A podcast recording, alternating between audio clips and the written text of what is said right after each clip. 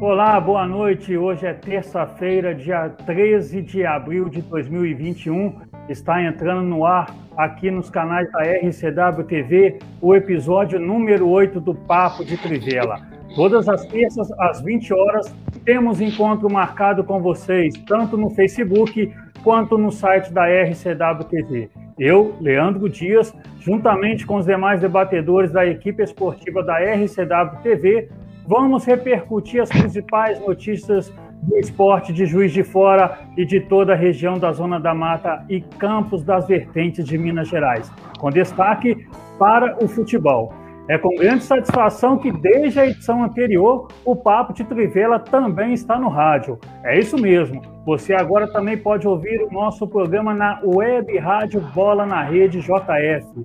Basta acessar o site da Web Rádio Bola na Rede JF ou nos aplicativos Rádiosnet e acompanhar ao vivo a nossa programação. Um grande abraço lá para o Marcos Moreno, a Mônica Thaís, lá da Web Rádio Bola na Rede JF.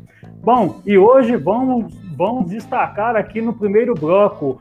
Tom Bense joga nesta quarta e pode entrar na zona de classificação do Campeonato Mineiro. Atletique também tem chances de chegar às semifinais. Vamos falar dos times da capital. O Atlético pode garantir primeiro lugar logo na próxima rodada. Cruzeiro e América entram em campo nesta quarta pela Copa do Brasil. No segundo e último bloco, vamos falar dos times do Rio de Janeiro. Na próxima quinta, teremos o clássico Flamengo e Vasco pelo encerramento da nona rodada da Taça Guanabara. No sábado, é a vez do duelo Fluminense e Botafogo pela penúltima rodada. Além disso, o Botafogo vai jogar nesta quarta pela Copa do Brasil, né? Antes disso, né? Antes do clássico Botafogo e Fluminense, o Botafogo joga nesse meio de semana aí pela Copa do Brasil. Vamos falar sobre isso. Né? E por fim, vamos analisar os grupos sorteados da Libertadores 2021. Devido à pandemia da, da Covid-19, o programa está sendo apresentado nesse período totalmente de forma remota. Fique ligado aqui na nossa programação para você ficar muito bem informado sobre o esporte da nossa região e os principais temas do mundo esportivo. Lembrando, né, para você que acompanha as principais notícias de Juiz de Fora, pode estar acessando lá o, o, o, nosso canal, né, o nosso site da, do www.rcwtv.com.br o, o, principal portal de notícias aí de Juiz de Fora e região. Lá você acompanha todas as notícias aí da nossa cidade, da região da Zona da Mata. Você fica muito bem informado. Lembrando que todas as notícias publicadas no site da RCW TV são compartilhadas lá no Facebook e no Instagram da RCW TV. Então siga lá as mídias sociais da RCW, TV. Lembrando que você também pode escrever lá no canal da RCW TV no YouTube, tá? Lá tem o, você pode assistir a diversos programas, né? O Papo de Trivela, programa RCW Esportes, programa de culinária, política, entretenimento, enfim. Acesse lá, acompanhe aí as nossas programações e você vai ficar muito ligado. Para você que queira ouvir aí nosso programa pelo rádio, você pode acessar o www.radiobolanaredejf.com.br. Ou seja, além de assistir, você também tem a opção agora de ouvir a nossa programação aqui no Papo de Trivela. Bom, deixa eu dar o meu boa noite aqui para os nossos debatedores né, dessa terça-feira de abril. Deixa eu colocar eles na tela aqui. Deixa eu dar uma boa noite para a turma. Boa noite, meu amigo Niconias Paulino. Seja bem-vindo. Boa noite, Leandro. Boa noite, Fernando Luiz Baldiotti, Gabriel Silva, Hugo Mendes. Boa noite a todos os nossos telespectadores, espectadores, agradecendo a Deus aí por mais uma semana, podemos estar juntos aqui nesse maravilhoso papo de Treviar. Boa noite, meu amigo Fernando Luiz Baldiotti. Boa noite, boa noite, boa noite para você, meu amigo Leandro, Nico Nias, né, o Hugo, o Gabriel, todos, todos que estão nos ouvindo, elas também estão nos ouvindo. Né? E de imediato a gente parabenizar o time do Flamengo, a torcida do Flamengo, por mais uma conquista. Foi um jogo muito bonito entre Palmeiras e, e Flamengo, né? na decisão da Supercopa.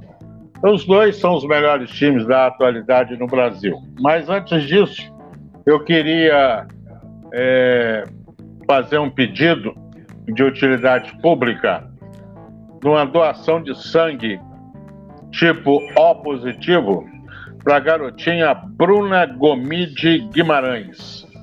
Pode chegar lá no Hemominas, qualquer tipo de sangue. Ela está precisando mesmo é do O positivo. Mas se você é doador do B positivo, B negativo, A, qualquer tipo de sangue, é só chegar lá no Hemominas, por favor. Vamos fazer essa caridade. Doar sangue é salvar vidas. É só chegar lá no Hemominas, em nome. Ó, estou ouvindo aqui doar o sangue para Bruna Gomes de Guimarães. Por falar em doação de sangue, semana retrasada nós pedimos doações de sangue para o companheiro Regis da Vila, que estava internado. Graças a Deus, não era Covid, era problema de anemia, pneumonia, problema no fígado. Graças às doações de sangue, ele foi salvo e hoje ele já teve alta, já está em casa. Graças a Deus. Boa notícia, Fernando. A gente espera que aconteça o mesmo com a, com a nossa garota aí, a Bruna, né? Boa noite, meu amigo Hugo Mendes. Boa noite, Leandro. Boa noite, Niconias. Boa noite também ao Fernando Luiz Baldiotti, ao Gabriel Silva. É... Terça-feira, como todo mundo já sabe, é dia de papo de trivela aqui. É, o Leandro sempre brilhantemente fala no começo do nosso programa que o nosso foco aqui é o futebol, mas a gente tem que ressaltar também outros esportes, né? Ontem é, a equipe do JF Vôlei garantiu a volta à Superliga, né? Garantiu a volta à primeira divisão do vôlei nacional, num jogo maiúsculo, é, conseguiu uma vitória para cima da equipe do Aeroclube lá de Natal, no Rio Grande do Norte. É, o JF Vôlei com uma folha, uma folha salarial de 25% em relação ao Aeroclube, é um, um, time com muito mais investimentos, mas o JF Vôlei foi guerreiro, conseguiu é, buscar a virada e garantiu, com outra vitória, né, é, garantiu a vaga na final e, consequentemente, é, a vaga também na Superliga, da primeira divisão da Superliga, né, é, para a próxima temporada. O JF Folha que vai jogar contra o Brasília para ver quem que vai ser o campeão aí da Superliga B. Muito bem lembrado, Igor. O, o, eu estava aqui na torcida, inclusive eu estava ouvindo pela web rádio Bola na rede JF, né? O, a, a, ela transmitiu a, a, partida, foi lá para o tie-break, né? Assim como foi a partida anterior também, né? Juiz de Fora acabou e classificando, está na, de volta. Foram dois jogaços, né? Dois jogaços, né? Tá aí o JF Vôlei de volta à, à Superliga principal e a gente espera que o próximo ano possa fazer, a próxima temporada possa fazer bonito lá na divisão de elite do voleibol. Quem sabe a gente possa já ter até os jogos aí com a presença de público, né? Fica a nossa torcida aqui. Bom, plantão de notícias, está aqui hoje ele de volta, sempre destacando. Muito boa noite, meu amigo Gabriel Silva. Muito boa noite, muito boa noite, Leandro. Boa noite, Niconi, grande Fernando Luiz, Hugo Mendes aí, parceiro de sempre. Muito bem destacado pelo Hugo, né? Vitória do JF Vôlei há pouco, muito muito emocionante a partida, ele 3 a 2 decidido só no tie-break. JF Vôlei que venceu todas as partidas da Superliga B, né? É, classificação incontestável para a elite do vôlei brasileiro. O meu destaque, então, já que o JF Vôlei já foi, para mim é o grande destaque do dia, mas o segundo destaque vai para o Atlético, né, que conseguiu uma grande vitória no final de semana, venceu o Uberlândia por 3 a 2 O Atlético saiu à frente do placar, fez 1 a 0 tomou 2 a 1 e ainda conseguiu a virada no segundo tempo, venceu por 3 a 2 e agora está garantido, né? Praticamente garantido na elite do Campeonato Mineiro. Quem sabe ganha a, a companhia do Tupi e do Tupinambás no ano que vem, né, Leandro? Mas logo mais eu trago várias e várias outras informações. Hoje o programa tá cheio, né, Leandro? É, tá cheio mesmo, o Gabriel. Quem está acompanhando aí, fica ligado, não sai daqui não. Quem está nos assistindo, quem está nos ouvindo, pode acompanhar aí que o Gabriel vai trazer muita informação aqui no plantão de notícia. Bom, agora deixa eu dar um recado aqui para quem está nos acompanhando, para quem está acompanhando a nossa programação, até porque o nosso público pode participar aqui do Papo de Trivela. Você que está nos assistindo pode interagir com a nossa equipe esportiva enviando sua mensagem na nossa programação transmitida no Facebook, que vamos destacando aqui na medida do possível. Algumas pessoas já mandaram a mensagem, a gente já colocou aí na tela, alguns já mandaram até a pergunta aí, a gente vai tentando aqui é, é, colocar aí a presença do pessoal aqui na tela, né, inserir aqui participação de algumas pessoas, ou, daqui a pouco a gente vai destacar o nome de alguma delas também. Participe aqui com a gente, pode mandar sua mensagem, sua pergunta, sua informação também, que é sempre muito bem-vindo aqui. Bom, iniciando aí né, o, o episódio número 8 do Papo de Trivela, amanhã o Tombense entra em campo para enfrentar o Boa Esporte em Varginha, em partida atrasada, válida pela oitava rodada do Campeonato Mineiro. O jogo será às 16 horas. O time de Tombos está embalado após conquistar duas vitórias consecutivas, uma no confronto regional contra o Atlético né, e a segunda no último domingo contra o América. Se vencer amanhã, o Tombense assume o quarto lugar da competição a duas rodadas do fim da primeira fase. Niconias, com a eliminação do time na, na Copa do Brasil semana passada, né, o foco do Tombense no momento passa a ser apenas o Campeonato Mineiro. Você acredita que o Tombense chega forte nessa reta final da, da fase classificatória e tem boas chances de avançar às semifinais do estadual?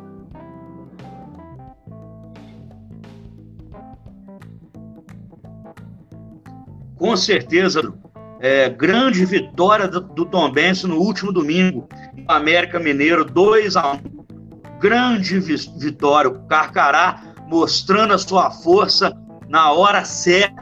E amanhã ele joga pela classificação dele, joga pelo Atlético, seu vizinho aqui da Zona da Mata, porque o Boa Esporte tem oito jogos.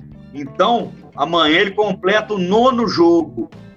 Ou seja, o Coimbra já não mais o tem 12. O Coimbra chega no máximo a, a, a 11 pontos. O Boa Esporte não vencendo amanhã, o Atlético está matematicamente salvo do rebaixamento. E de quebra, o Tombense adianta muito a situação dele para classificar entre os quatro. Que no momento ele está ali com 13 pontos, 5 pontos para trás da Caldense está em quarto, o América em terceiro com 16, Cruzeiro segundo 17 e o líder com 21. Então a Tombense, que teve aquela derrota para o Vasco na semana passada, tomou um gol muito, muito rápido, é, sentiu um pouco, é, acabou sofrendo o segundo cobrança de falta, muito feliz do jogador Andrei, e no segundo, e, e no finalzinho diminuiu e chegou até a fazer um, uma certa pressão do Vasco da Gama, mas não deu. Pesou a camisa, o Vasco passou, mas também se acredita que caiu de pé.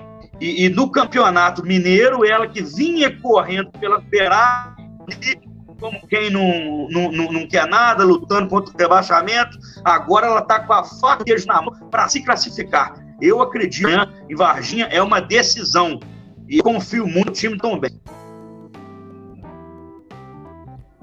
Ok, Niconis, é, deixa eu só dar um recado aqui, mandar uma, uma saudação, um grande abraço é, para o Fábio Braga. Ele é da Rádio NAC, lá de Moriaé. Inclusive, ele está compartilhando o nosso papo de Trivela na fanpage da Rádio NAC. Pessoal de Moriaé acompanhando a gente aqui também, está assistindo a nossa programação através aí da, da, do Facebook da Rádio NACA. Um grande abraço lá para o Fábio Braga, lá de Moriaé, e a todos de Moriaé, né? Já que o, o NAC, né, o Nacional, vai estar disputando o módulo 2, aí que começa no meio do ano, né? Assim como o Tupi, o Tupinambás. É, também vão disputar aí o, o módulo 2 e mais o Aimorés, que é a outra equipe aqui da nossa região, o Aimorés de Urbana. Então, um grande abraço aí para o Fábio. Bom, continuando aqui, né, o nosso papo de Trivela, Sétimo colocado na tabela de classificação após vitória fora de casa diante do Uberlândia no último domingo, o Atlético praticamente garantiu sua permanência no módulo 1 e o time chega na penúltima rodada da fase classificatória com chances de avançar às semifinais do Campeonato Mineiro. No último sábado, é, o Atlético recebeu um comunicado da Federação Mineira de Futebol de que o jogo contra o Atlético, pela 11 e última rodada da primeira fase do estadual, não poderá ser realizado no estádio Joaquim Portugal, em São João del Rei. O confronto foi remarcado para a Arena do Jacaré, em Sete Lagoas. Fernando Luiz, o Atlético terá Caldense aí pela frente, né, fora de casa, na próxima rodada e depois o Atlético na, na, na, última rodada, né? A Caldense que aí foi o bicho-papão do, dos times de BH, né? E para você, ainda dá para o Atlético buscar uma vaga nas semifinais? Ou você acha que ficar entre os oito e garantir a vaga no troféu em confidência já está de bom tamanho para a equipe?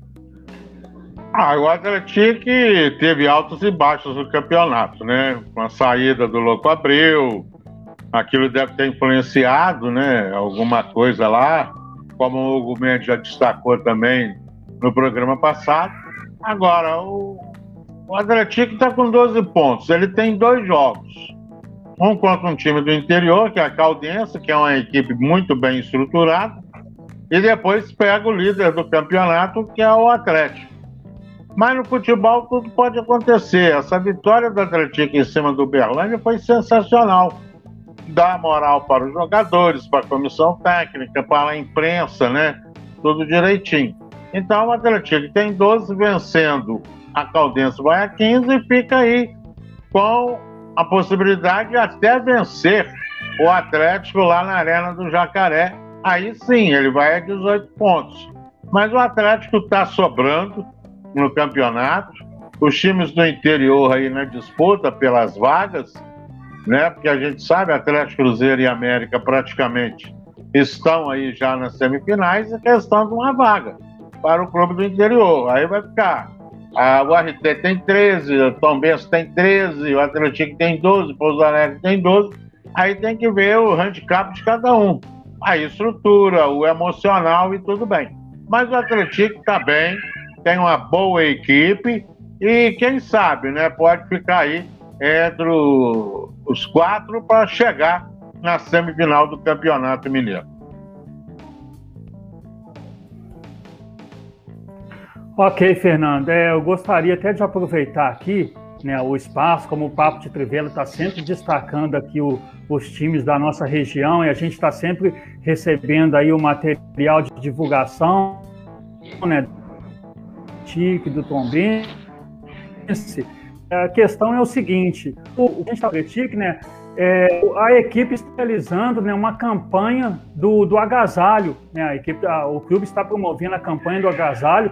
A campanha iniciou ontem com o objetivo de suprir as necessidades daqueles que mais precisam, né? Principalmente nesse período que estamos aproximando aí do meio do ano, né? Onde as temperaturas ficam mais baixas, a gente já vai aproximando mais aí do, do, do final do outono para início de inverno, né, que é mais no meio do ano, e a gente sabe, né, principalmente aqui na nossa região, aqui em Juiz de Fora, na Zona da Mata, em São João del Rei, Barbacena também, quando, quando chega o inverno, é realmente muito rigoroso, faz muito frio, então parabéns ao Atlético que está realizando aí essa campanha, para você que queira participar, basta deixar o seu agasalho na portaria do Atlético Clube, que fica na rua Prefeito Nascimento Teixeira, número 160, entre 9 da manhã e 4 da tarde.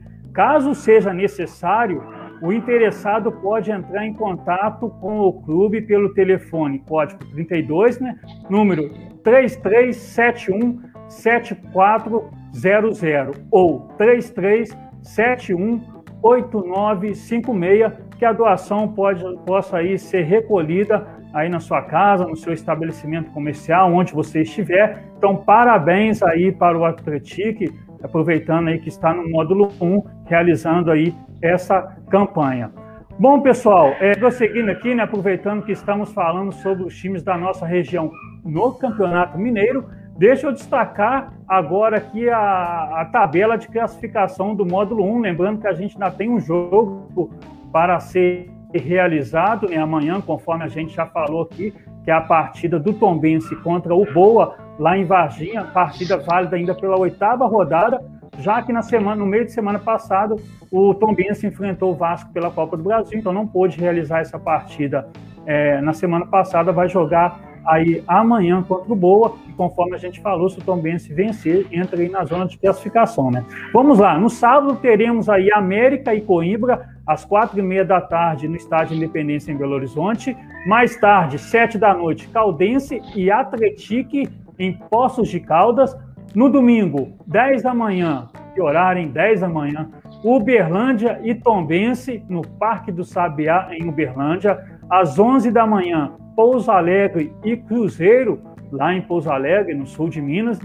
Às quatro da tarde teremos Patrocinense e o RT em patrocínio. E fechando aí a décima rodada, teremos às quatro da tarde Atlético e Boa no estádio Mineirão em Belo Horizonte. O Atlético lidera o Campeonato Mineiro com 21 pontos. O Cruzeiro agora já está na vice-liderança com 17. O América está estacionado em terceiro, caiu para terceiro, né, estacionado ali com 16 pontos. A Caldense está em quarto com 14 pontos e fecha a zona de classificação até o momento, mas se o Tombense vencer amanhã, pode assumir esse quarto lugar. A URT está em quinto com 13, o Tombense em sexto também com 13, o Atletique de São João del Rei está na sétima colocação com 12 pontos, Pouso Alegre oitavo também com 12, e nono Uberlândia com 10, e décimo a Patrocinense também com 10, e em décimo primeiro, primeiro clube aí na posicionado aí na zona de rebaixamento para o módulo 2 está o Boa, com cinco pontos, mas tem uma partida menos, já que vai jogar contra o Tombense amanhã. Mas mesmo se vencer, vai continuar ali no, no 11 lugar, né? Não vai, não vai ter como passar patro, o patrocinense. Né? O Lanterna, 12 colocado aí, é o Coimbra. Coimbra de contagem tem cinco pontos ganho a duas rodadas aí do final do módulo 1 do Campeonato Mineiro. Bom, meu amigo Gabriel Silva, o que, que temos aí de destaque no, no, no, primeiro, na sua primeira entrada aí no plantão esportivo relacionado aí aos times da nossa região? É, temos algumas, algumas informações aqui, Leandro. Primeiro, uma informação mais, mais recente, né? Foi confirmada agora há pouco. A mudança do horário da partida entre o Atletique e o Atlético Mineiro, que acontece daqui a quase duas semanas. Ela estava marcada para acontecer no dia 25 de abril e agora passa para o dia 24 às 7 da noite. Essa partida tem um mando do Atlético, mas vai acontecer na Arena do Jacaré, em Sete Lagoas.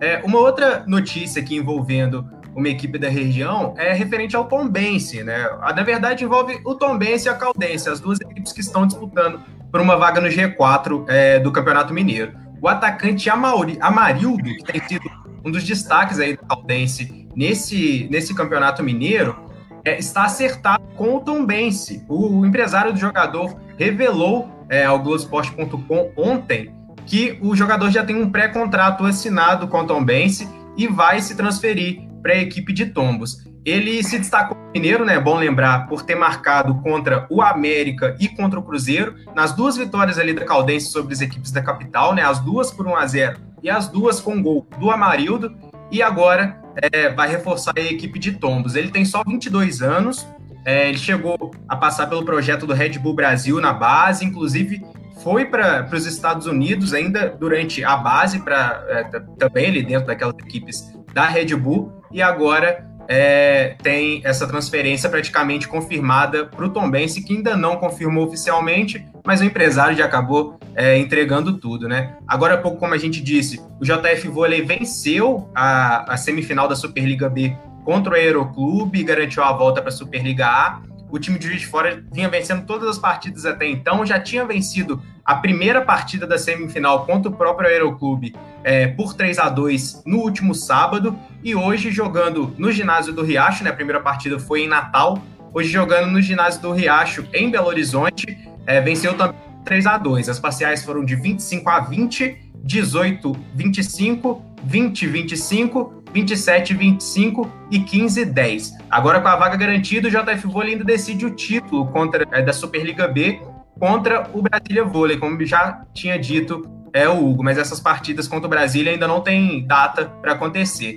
É, e a prefeitura também anunciou hoje, a prefeitura de Juiz de Fora, que as obras do ginásio municipal vão ser retomadas. Né? Elas já vinham paradas há algum tempo e agora a conclusão é que com o retorno, é, a, a, expectativa é que com o retorno a conclusão ocorra até o final de 2022. Quem sabe aí com o JF Vôlei ainda na elite do, do, do vôlei brasileiro, né, para disputar algumas partidas nesse novo ginásio aí de, de, de Juiz de Fora. E para finalizar, Leandro, eu estava dando uma, uma, olhada aqui nos comentários né, do nosso programa e ouvi uma pessoa perguntando do Tupinambás, né, a ETA, quando retorna, de quando vão voltar os treinamentos. É, na semana passada eu cheguei a conversar com o Cláudio Dias, que é um dirigente do Tupinambás, e ele falou comigo que a apresentação da equipe está marcada para o dia 2 é, de junho, a, participação, a apresentação já da equipe completa. É, o, o módulo 2, é bom lembrar, começa no mês seguinte, né? Começa em julho. E antes disso, antes de junho, ainda em maio, no mês de maio, no próximo mês, né? A gente já está no dia 13 de abril. É, o, a diretoria, os dirigentes e a comissão técnica do Tupinambás, do Baeta, vão começar a observar alguns jogadores é, e começar a montar o grupo para a disputa do módulo 2 do Campeonato Mineiro. A gente lembra também que o treinador do Tupinambá será o Gustavo Brancão, que está comandando a Atletic até o final do Campeonato Mineiro, né, da primeira divisão, Leandro. Isso aí, Gabriel. Gustavo Brancão, né, que foi anunciado na semana passada após a demissão do Cícero Júnior, é, ele vai terminar o, o módulo 1 aí pelo Atlético e depois vai vir para o Tupinambás, conforme já estava acordado, né? já tinha um compromisso entre o treinador e o clube. E a pergunta, o Gabriel, foi do Alex Gomes, que é grande torcedor do Tupinambás, é, antes da pandemia, sempre estava lá no estádio acompanhando o time do Bahia, desde lá da segunda divisão, né, em 2016, e estava lá todos os anos, acompanhou, acompanhou o acesso para o módulo 2, para o módulo 1, mandou a pergunta aqui para a gente, nosso plantão esportivo que o Gabriel checou informação. Então, só, só reforçando aí, Gabriel, porque é uma informação muito importante, né? Então, Sim. o Tupinambás vai se apresentar no dia 2 de junho. Isso, exatamente. A, a, dúvida era em relação ao Gustavo Brancão, né? Se teria tempo, se o, se o trabalho é o outro, né? Do Atlético em relação ao Baeta. A apresentação da equipe, então, completinho o elenco, vai acontecer no dia 2 de junho, mas antes a diretoria e a comissão técnica já vão observar alguns jogadores e começar a formar esse elenco a partir de maio. O Campeonato Mineiro, o, o módulo 1 do Campeonato Mineiro, termina nesse mês, né? Se o Tupinambás não avançar para. O Tupinambás, não, perdão, se o Atlético não avançar para a fase seguinte do Mineiro, a participação é, dele termina até ali o início de maio, se classificar para o Troféu Confidência, mas a primeira fase já termina ainda em abril. Então, provavelmente esse trabalho, um trabalho não vai interferir no outro, né, Leandro?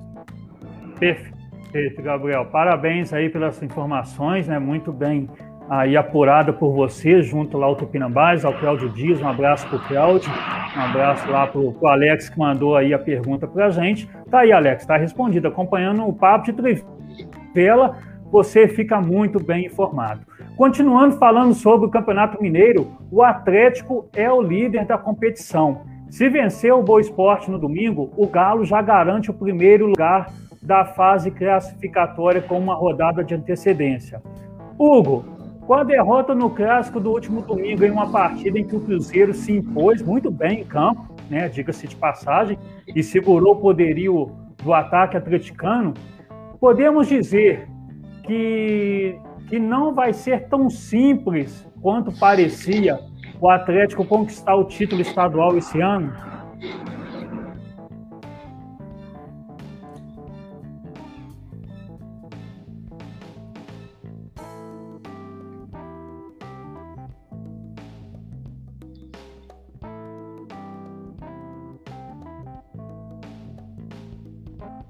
Hugo, é, a gente só teve um probleminha com o seu áudio, ok? Oi, oi, agora foi?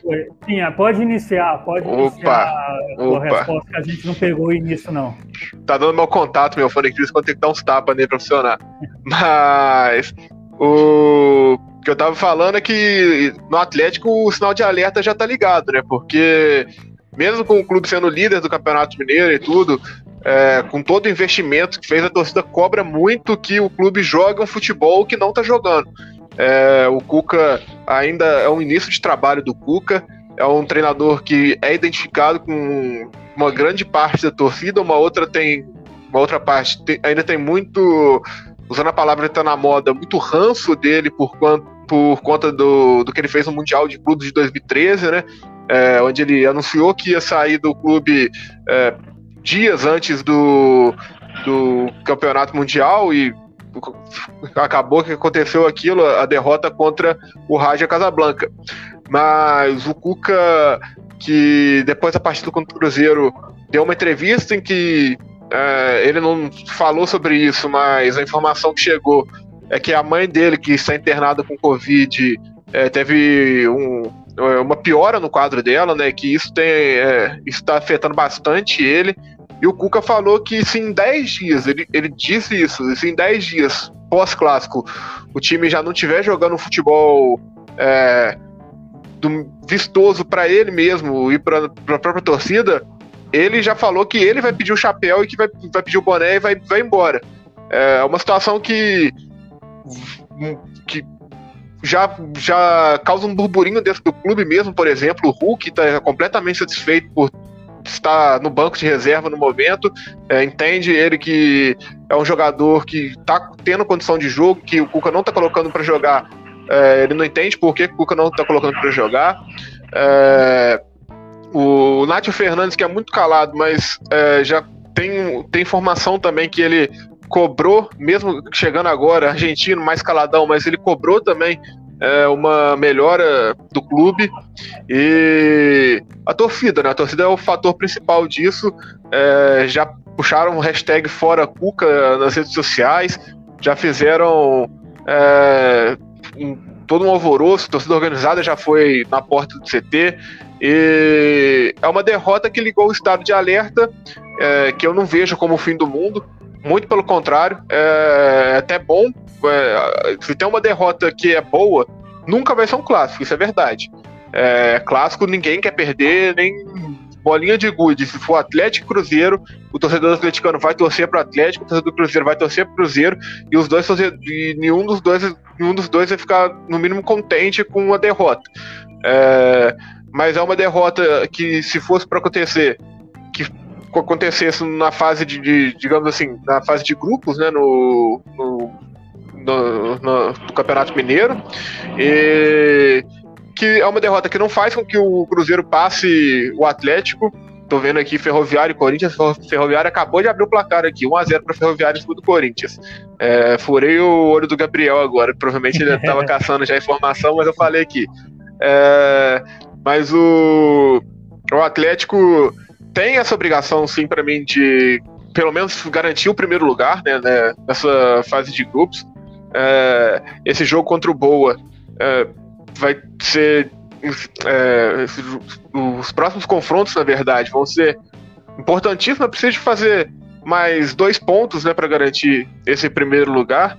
Então, acho muito difícil que não consiga. O Atlético, é, com todo o investimento que tem, tem meio que a obrigação de fazer isso.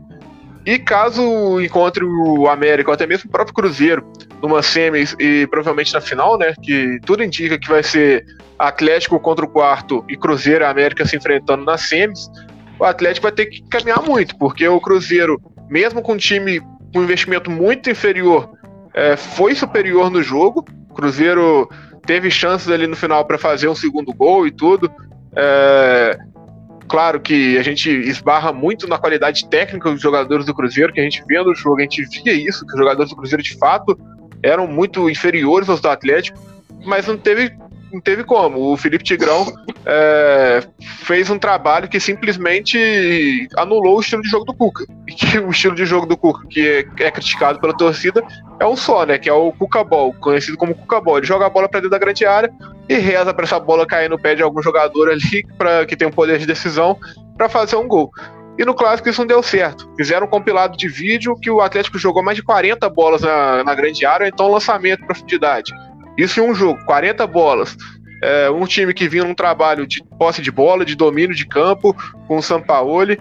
É um, um jogo muito posicional. ter essa transição drástica com um elenco que teve reforço e tudo, mas a base do elenco continua a mesma, né? Entrou ali o Nath Fernandes e também o Hulk, mas o time titular não teve muito, muitas mudanças. A defesa continua a mesma. É, na, teve a estreia do Tietchan agora também, que para mim foi errada no jogo contra o Cruzeiro. É, um jogador que vem jogando muito bem, que era o Zaratio, colocar o Tietchan, que é um, teve uma sessão de treino que já não vinha no momento bom no São Paulo, porque se ele tivesse um momento bom no São Paulo, o São Paulo ia liberar ele para o Atlético, né? Porque o, jogador, o São Paulo é um time que está que vai brigar pelas mesmas coisas para o Atlético, então não existe, não existe isso. Se ele estivesse jogando bem no São Paulo, o São Paulo nunca ia liberar ele para o Atlético, ainda mais emprestar de graça, né? É, então o Tietchan, que não foi bem no clássico, é, foi o menor dos problemas do Atlético, isso é verdade, mas ele não foi bem. É, e tendo em vista tudo isso, o Cuca falando, dando essa fala que se 10, times, 10 dias o time não melhorar, ele vai pedir o boné, essa briga interna e tudo. É, e o Cuca é um cara de grupo, né? A gente sabe que o Cuca tem essa facilidade para gerir grupo e tudo. É, é, resta apenas esperar. É, vamos ver o que o Atlético vai trazer para a gente nos próximos jogos, nos próximos dias, porque vai ser uma situação que a torcida está cobrando muito. Não só a torcida, quem está de fora que viu o investimento que o Atlético fez, espera que o Atlético jogue bola e jogue diferente do que está acontecendo, né? Porque o Atlético, de fato, contra o Cruzeiro não jogou absolutamente nada. Contra os outros clubes está sobrando, porque é, um, é, outro, é outro futebol, né? Não tem jeito. É, são jogadores de nível mundial, até mesmo no, no elenco do Atlético, contra jogadores que não são. que não possuem tanta qualidade. Mas aí pega um Cruzeiro mais arrumado, com muita vontade, pega um América é, organizado pelo Lisca e tudo que pode enfrentar extrema dificuldade, pode fazer com que o Atlético perca esse Campeonato Mineiro, que vai ser uma coisa que vai acarretar grandes problemas no Atlético. Se o Atlético não ganhar esse Campeonato Mineiro, você já imagina os investidores, você já imagina quem está de fora, quem está pensando é, do, do, Atlético no futuro. Se o Atlético não ganha o Campeonato Mineiro, já, vai, já vão pensar o seguinte: se não nem o Campeonato Mineiro, não vai ganhar a Libertadores. Então já vai tirar o vai tirar o dinheiro que colocou, vai querer o dinheiro de volta. Então o Atlético tem que ficar ligado, porque isso daí, esse Campeonato Mineiro é muito importante é, pro, pro, pro time, né? Pro time criar, ganhar corpo e tudo, e também pro clube, né? Pro clube não perder investimento, pro clube se manter forte, como vem se demonstrando nesses últimos meses. O que, que é o futebol, né, meu caro Hugo? Muita gente imaginava que o Atlético iria até golear, né? Iria ganhar, passar fácil. Não, teve torcida organizada que, que mandou carta pro, pro clube pedindo goleada, que não pedindo nem vitória, é. pedindo goleada. Isso aí não Exato. existe. Futebol, a gente falou Mas... isso. Semana, semana passada a gente falou sobre isso. Não existe isso. O Fernando Luiz falou muito isso. Futebol, falou. quando você coloca ainda mais um clássico, é pé de igualdade. Não tem Gente, eu falei também semana passada que eu não esperava uma goleada do Cruzeiro, mas se acontecesse uma goleada do Atlético, eu não ia achar uma coisa absurda. E foi uma coisa assim: o Cruzeiro jogou melhor, jogou para vencer, mereceu a vitória, e não tem discussão. É isso, é o Cruzeiro continuar. Se, se jogar todos os jogos da temporada como jogou contra o Atlético, não tenho dúvida nenhuma que vai subir, porque jogou muito bem. O Cruzeiro venceu todas as suas limitações e venceu um dos times que é favorito aí, junto com Palmeiras e Flamengo, que para mim ainda estão à frente, para ganhar Vou ganhar título esse ano. Apesar do nosso amigo Fernando Luiz Baldiotti dizer que clássico é clássico, de certa forma até concordo com ele, mas tem algumas partidas que tem um favorito. E, e, assim, essa partida do Atlético com o Cruzeiro, o Atlético todo completo, e não podemos esquecer que o Cruzeiro, na véspera, perdeu um jogador importantíssimo para o seu elenco, que é o zagueiro Manuel. Tá? O, Era o melhor jogador do Cruzeiro no Mineiro. É, é, um defensor que faz gol importante. E agora eu gostaria de destacar o, o comprometimento e a concentração que o Cruzeiro teve na partida, tá?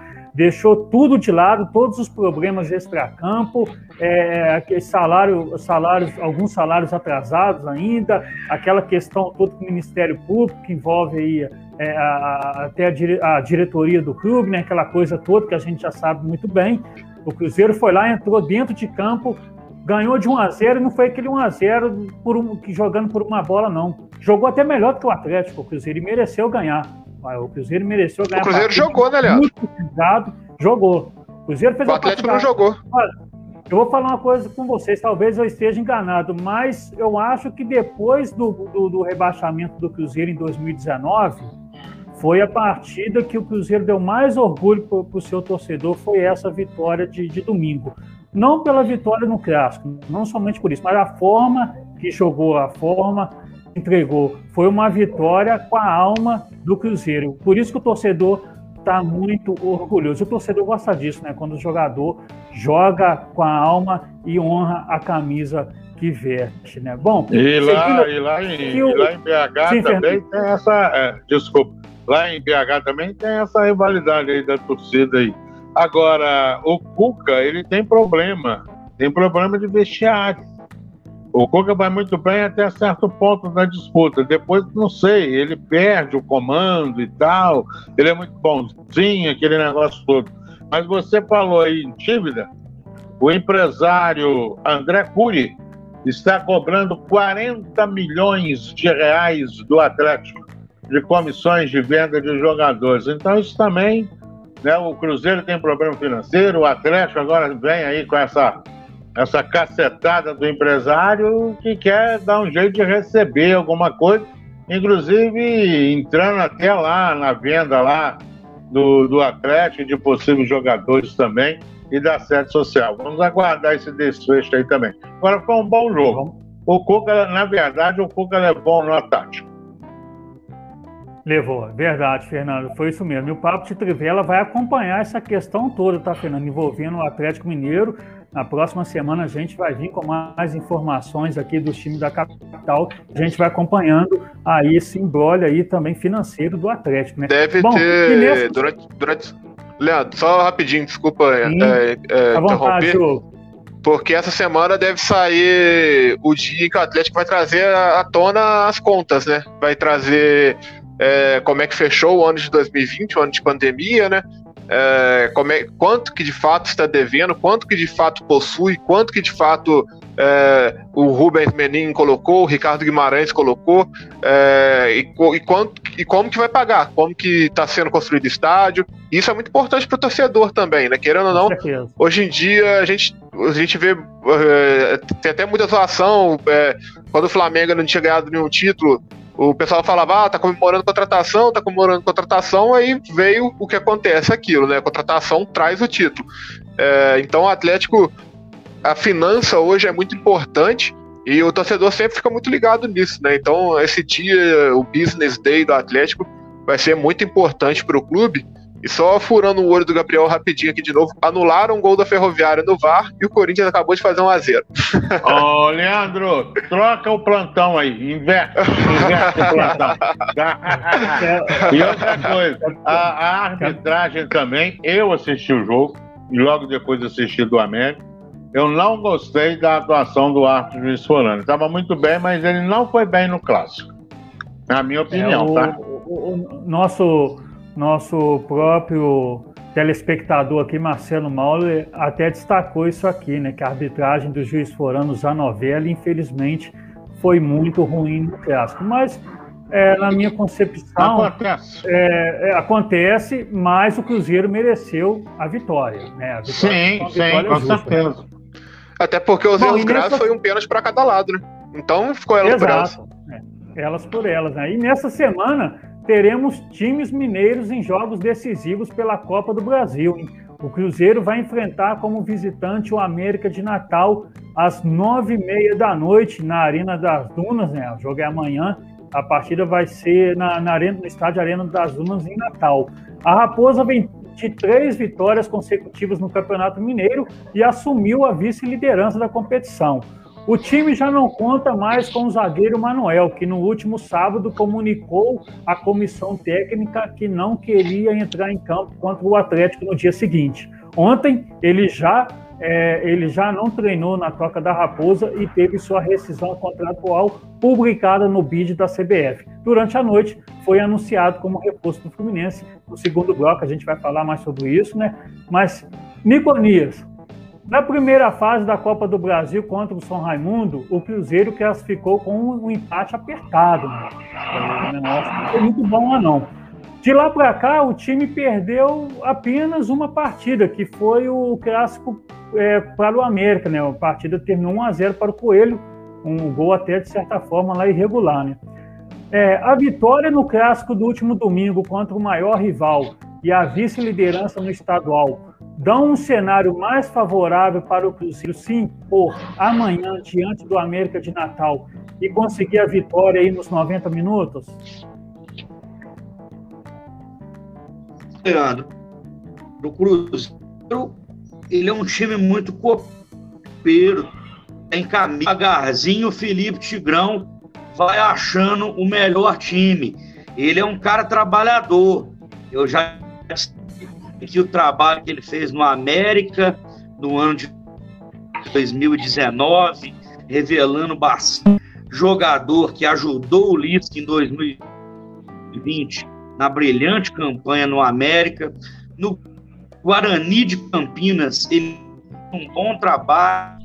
É, o Guarani disputou o acesso e eu acredito que ele é promissores técnicos que a gente tem. O Cruzeiro em Copa do Brasil é, faz a orelha italiana, né? É igual a Itália em todo mundo. Começa devagar, ganhando os pênaltis. Na primeira rodada, o empate favoreceu. Na hora que vai passando de fase, amanhã ele pega o América em Natal, empate é pênalti. Vai passando de, de fase, o Cruzeiro vai crescendo. Por que não está nessa competição? Não precisa pensar só em Série B, não. A Copa do Brasil é competição milionária Cruzeiro está com os cofres mais do que combalidos, é o maior campeão, ex-campeão, o único, uma oportunidade, quem sabe, está o Atlético Mineiro de novo, além das semifinais do Mineiro e os finais, que os dois podem se cruzar. Então, em termos de moral, esse clássico de domingo foi importantíssimo para o Cruzeiro. Se o Atlético ganha de 1 a 0, era mais um jogo lógico, iriam odiar, iriam gozar o Cruzeiro, mas o Cruzeiro foi primordial, foi a, a, a levantada da moral, o orgulho do torcedor é, cruzeirense, como você bem falou aí, desde o rebaixamento foi o principal jogo. É, se você vê, se, se você tiver a oportunidade de ver a do Fábio, antes e depois da partida, eu acho que o Cruzeiro sai bastante fortalecido desse clássico e tem que abrir o que Copa do Brasil é aquele negócio, vai para de, de, de fase, eu não descarto o Cruzeiro não. Não é, não é a sétima maravilha do mundo ainda, mas devagarzinho o Tigrão vai achando o time ideal. É um técnico trabalhador. Como diria o poeta, clássico é clássico e vice-versa. E a gente falava isso aqui passada, que dentro de campo, 11 contra 11, deu no, no que deu. 1 a 0 para o Cruzeiro, vai batalhar muito nesse Campeonato Mineiro e na Copa do Brasil também.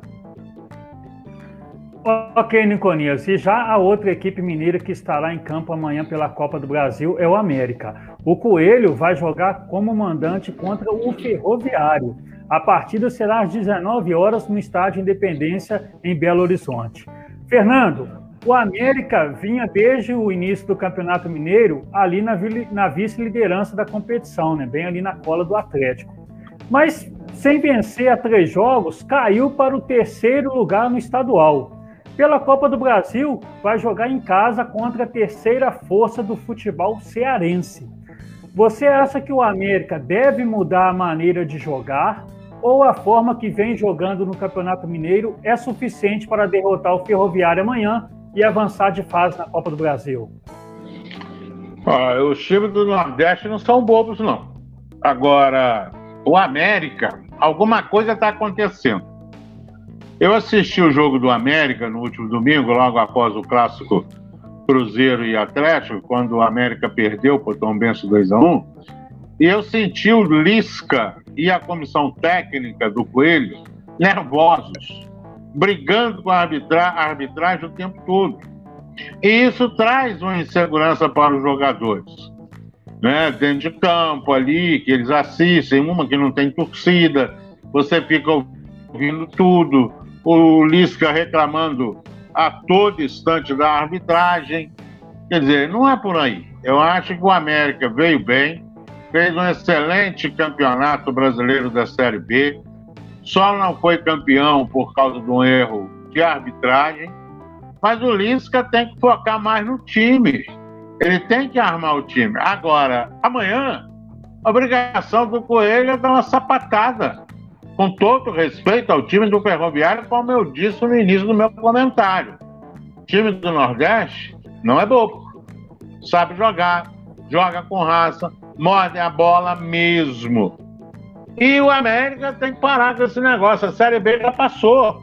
Agora ele está dentro do Campeonato Brasileiro, tem a Copa né, a Copa do Brasil, como o Nico Nunes falou, é um campeonato milionário, é um campeonato com a distância curta para a Libertadores. Se alguém não entrar pelo Campeonato Brasileiro, entra pela Copa do Brasil.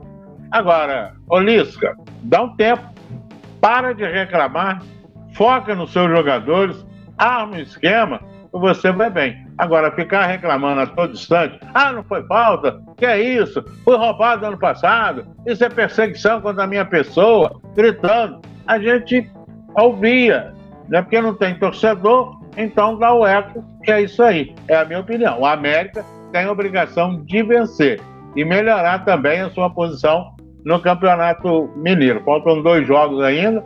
Ele tem 16, pode chegar a 22 Ali, Atlético, Cruzeiro e América, para mim, já estão definidos. Agora falta definir a quarta vaga.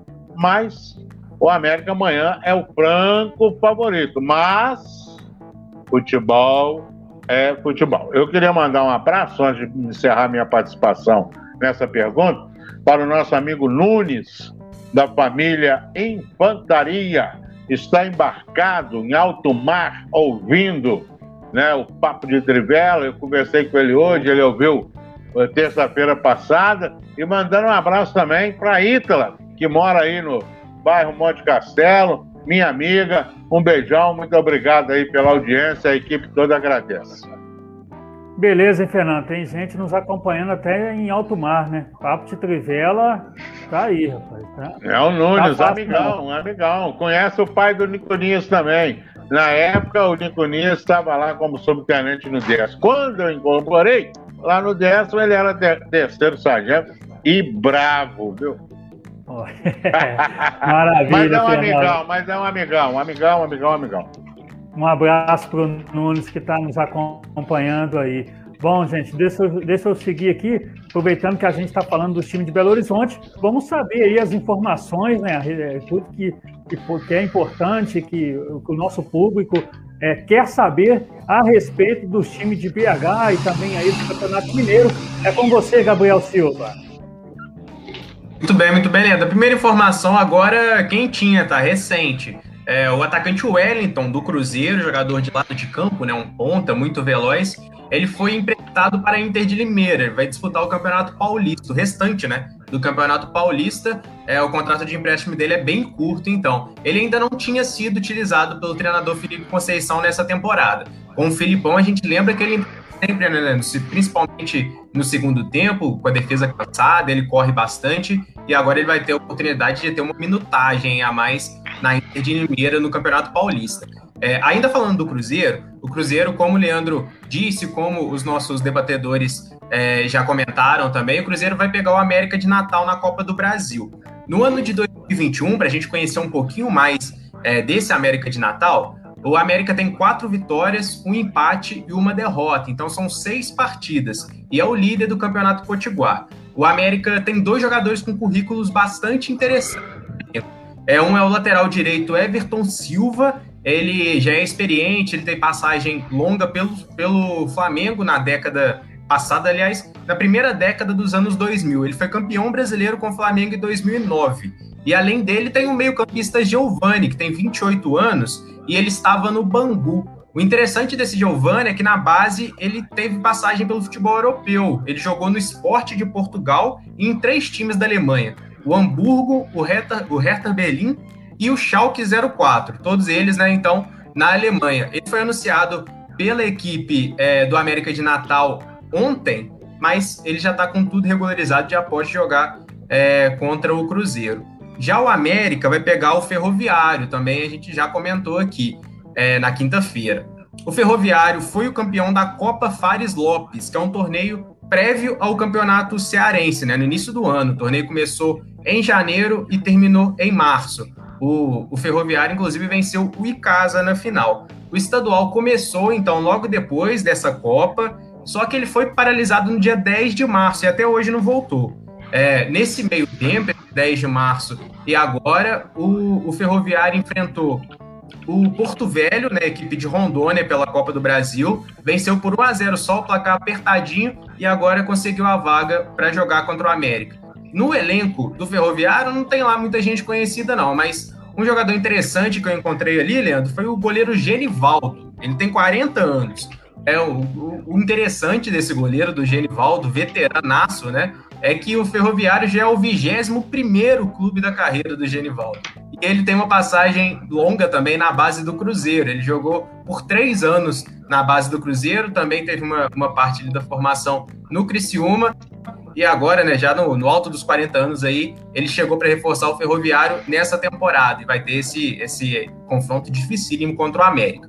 E para finalizar ainda, é, destacando o América, Leandro, o, o, a equipe, o Coelho, é, anunciou um monte, anunciou dois, aliás, é, reforços hoje. Um é o meio-campista Ramon, meio-campista barra volante ali que jogou no Bahia no ano passado. Ele pertence ao Internacional e chega por empréstimo ao América. É, ele tem 23 anos também e vem emprestado até o final da temporada.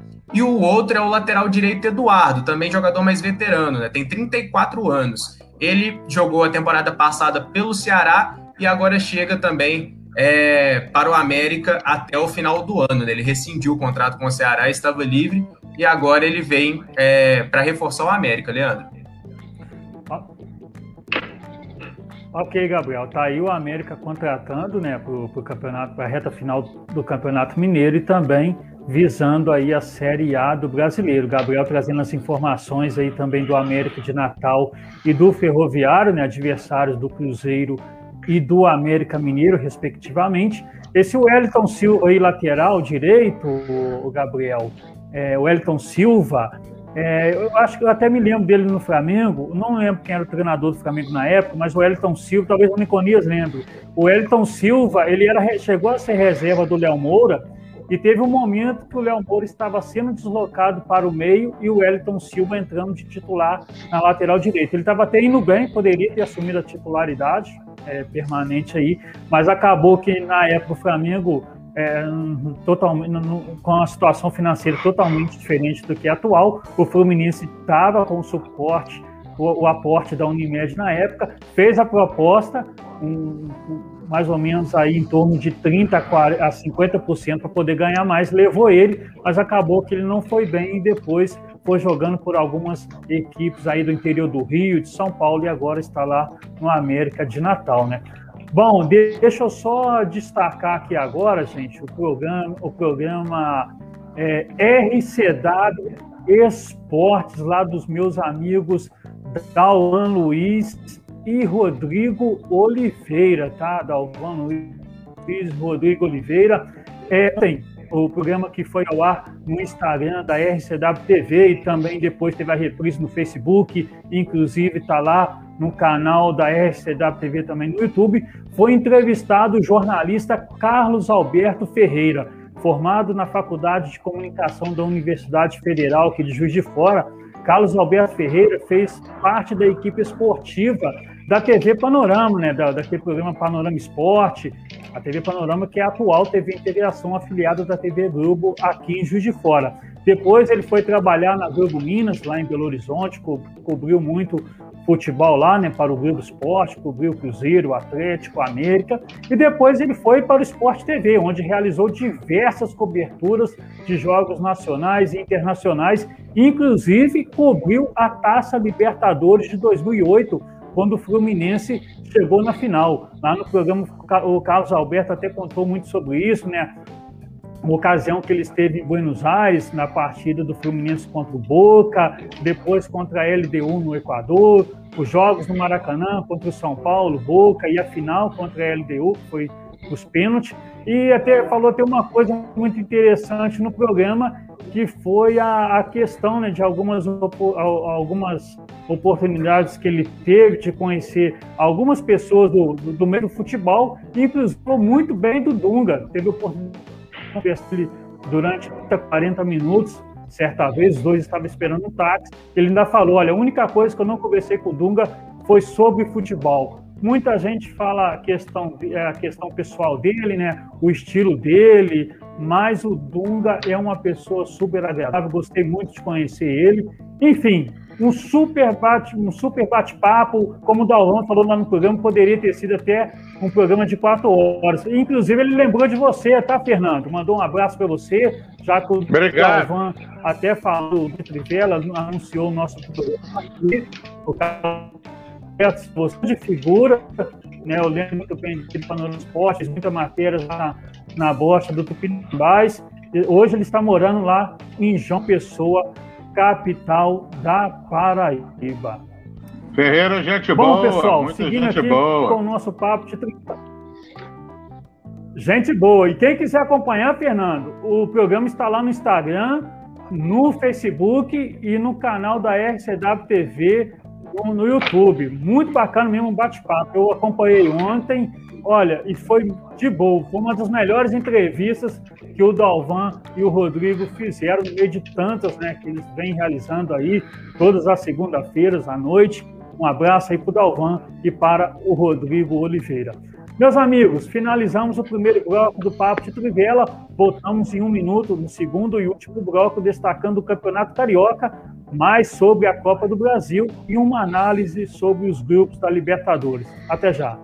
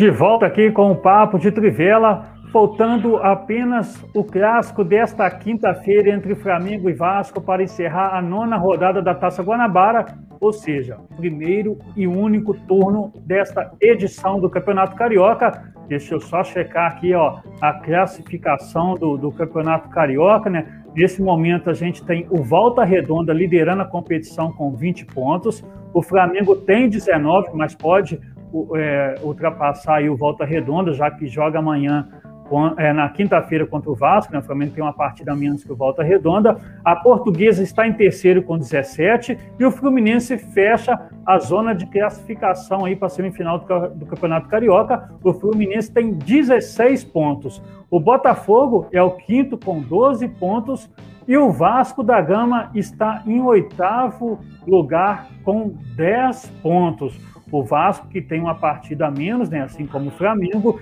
e se vencer o Flamengo na quinta-feira, vai chegar aí ao quinto lugar, né? O Macaé é o lembrando que o Macaé é o lanterna da competição com apenas um ponto ganho. E só é, destacando aqui, gente, que o Flamengo vai jogar contra o Vasco nesta quinta, né? Partida ainda válida, válida pela nona rodada da Taça Guanabara, já que no final de semana o Flamengo decidiu a Supercopa do Brasil contra o Palmeiras. Então o Flamengo joga na quinta, às 19 horas, contra o Vasco no Maracanã. Depois, no final de semana, a gente vai ter aí a décima rodada. É, vamos ter no sábado o Fluminense jogando às quatro da tarde contra o Botafogo, né? Conhecido aí como Clássico Vovô. A partida vai ser no Maracanã. Ainda no sábado, a Portuguesa vai jogar contra o Flamengo às nove da noite, tá? Portuguesa e Flamengo. E no domingo teremos Boa Vista e Vasco da Gama às seis e meia da noite. Só lembrando aqui que um outro jogo que interessa o Flamengo também na décima rodada será a partida entre Bangu e Volta Redonda, marcada para o estádio Moça Bonita, né, em Bangu, zona, zona oeste da cidade maravilhosa.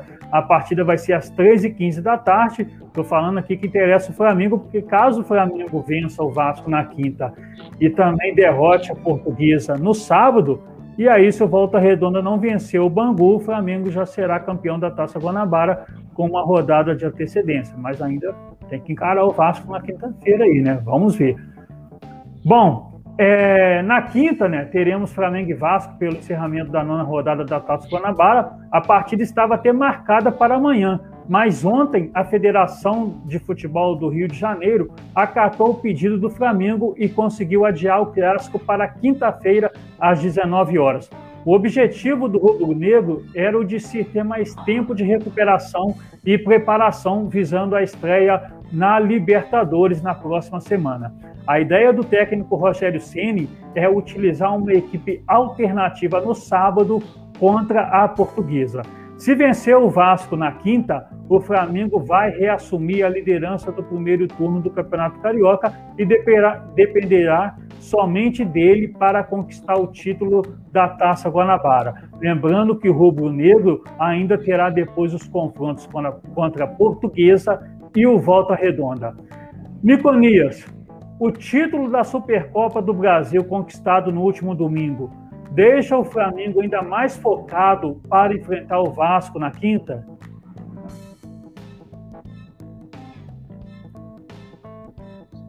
Ah, com certeza, Leandro, com certeza. Foi o destaque do Leandro Luiz Baldiotti no início do programa, o título do campeonato da Supercopa do Brasil. Queria parabenizar todos os flamenguistas aí. É, que jogo, que jogão, lá e cá, tempo todo aquele golaço do Rafael Veiga logo no início da partida para incendiar o jogo. Eu tinha falado, a minha modesta opinião, é, é, o time do Flamengo titular é do que o do Palmeiras. Eu gosto muito de jogo do, do, do Flamengo, apesar de eu achar de, de reservas e titulares no Palmeiras menor. Então, o Palmeiras tem um elenco mais coeso. Eu acho o time titular do Flamengo, quando ele quer, quer jogar, está descansado, muito gostoso de se assistir. Que jogador esse uruguaio Arrascaeta. Como ele chama para ele jogos grandes sempre. Aquele toque de primeira, clariana jogada para o Felipe Luiz chamou Gustavo Gomes para dançar, sobrou a bola do empate no pé do Gabigol e o lance do segundo gol, que golaço.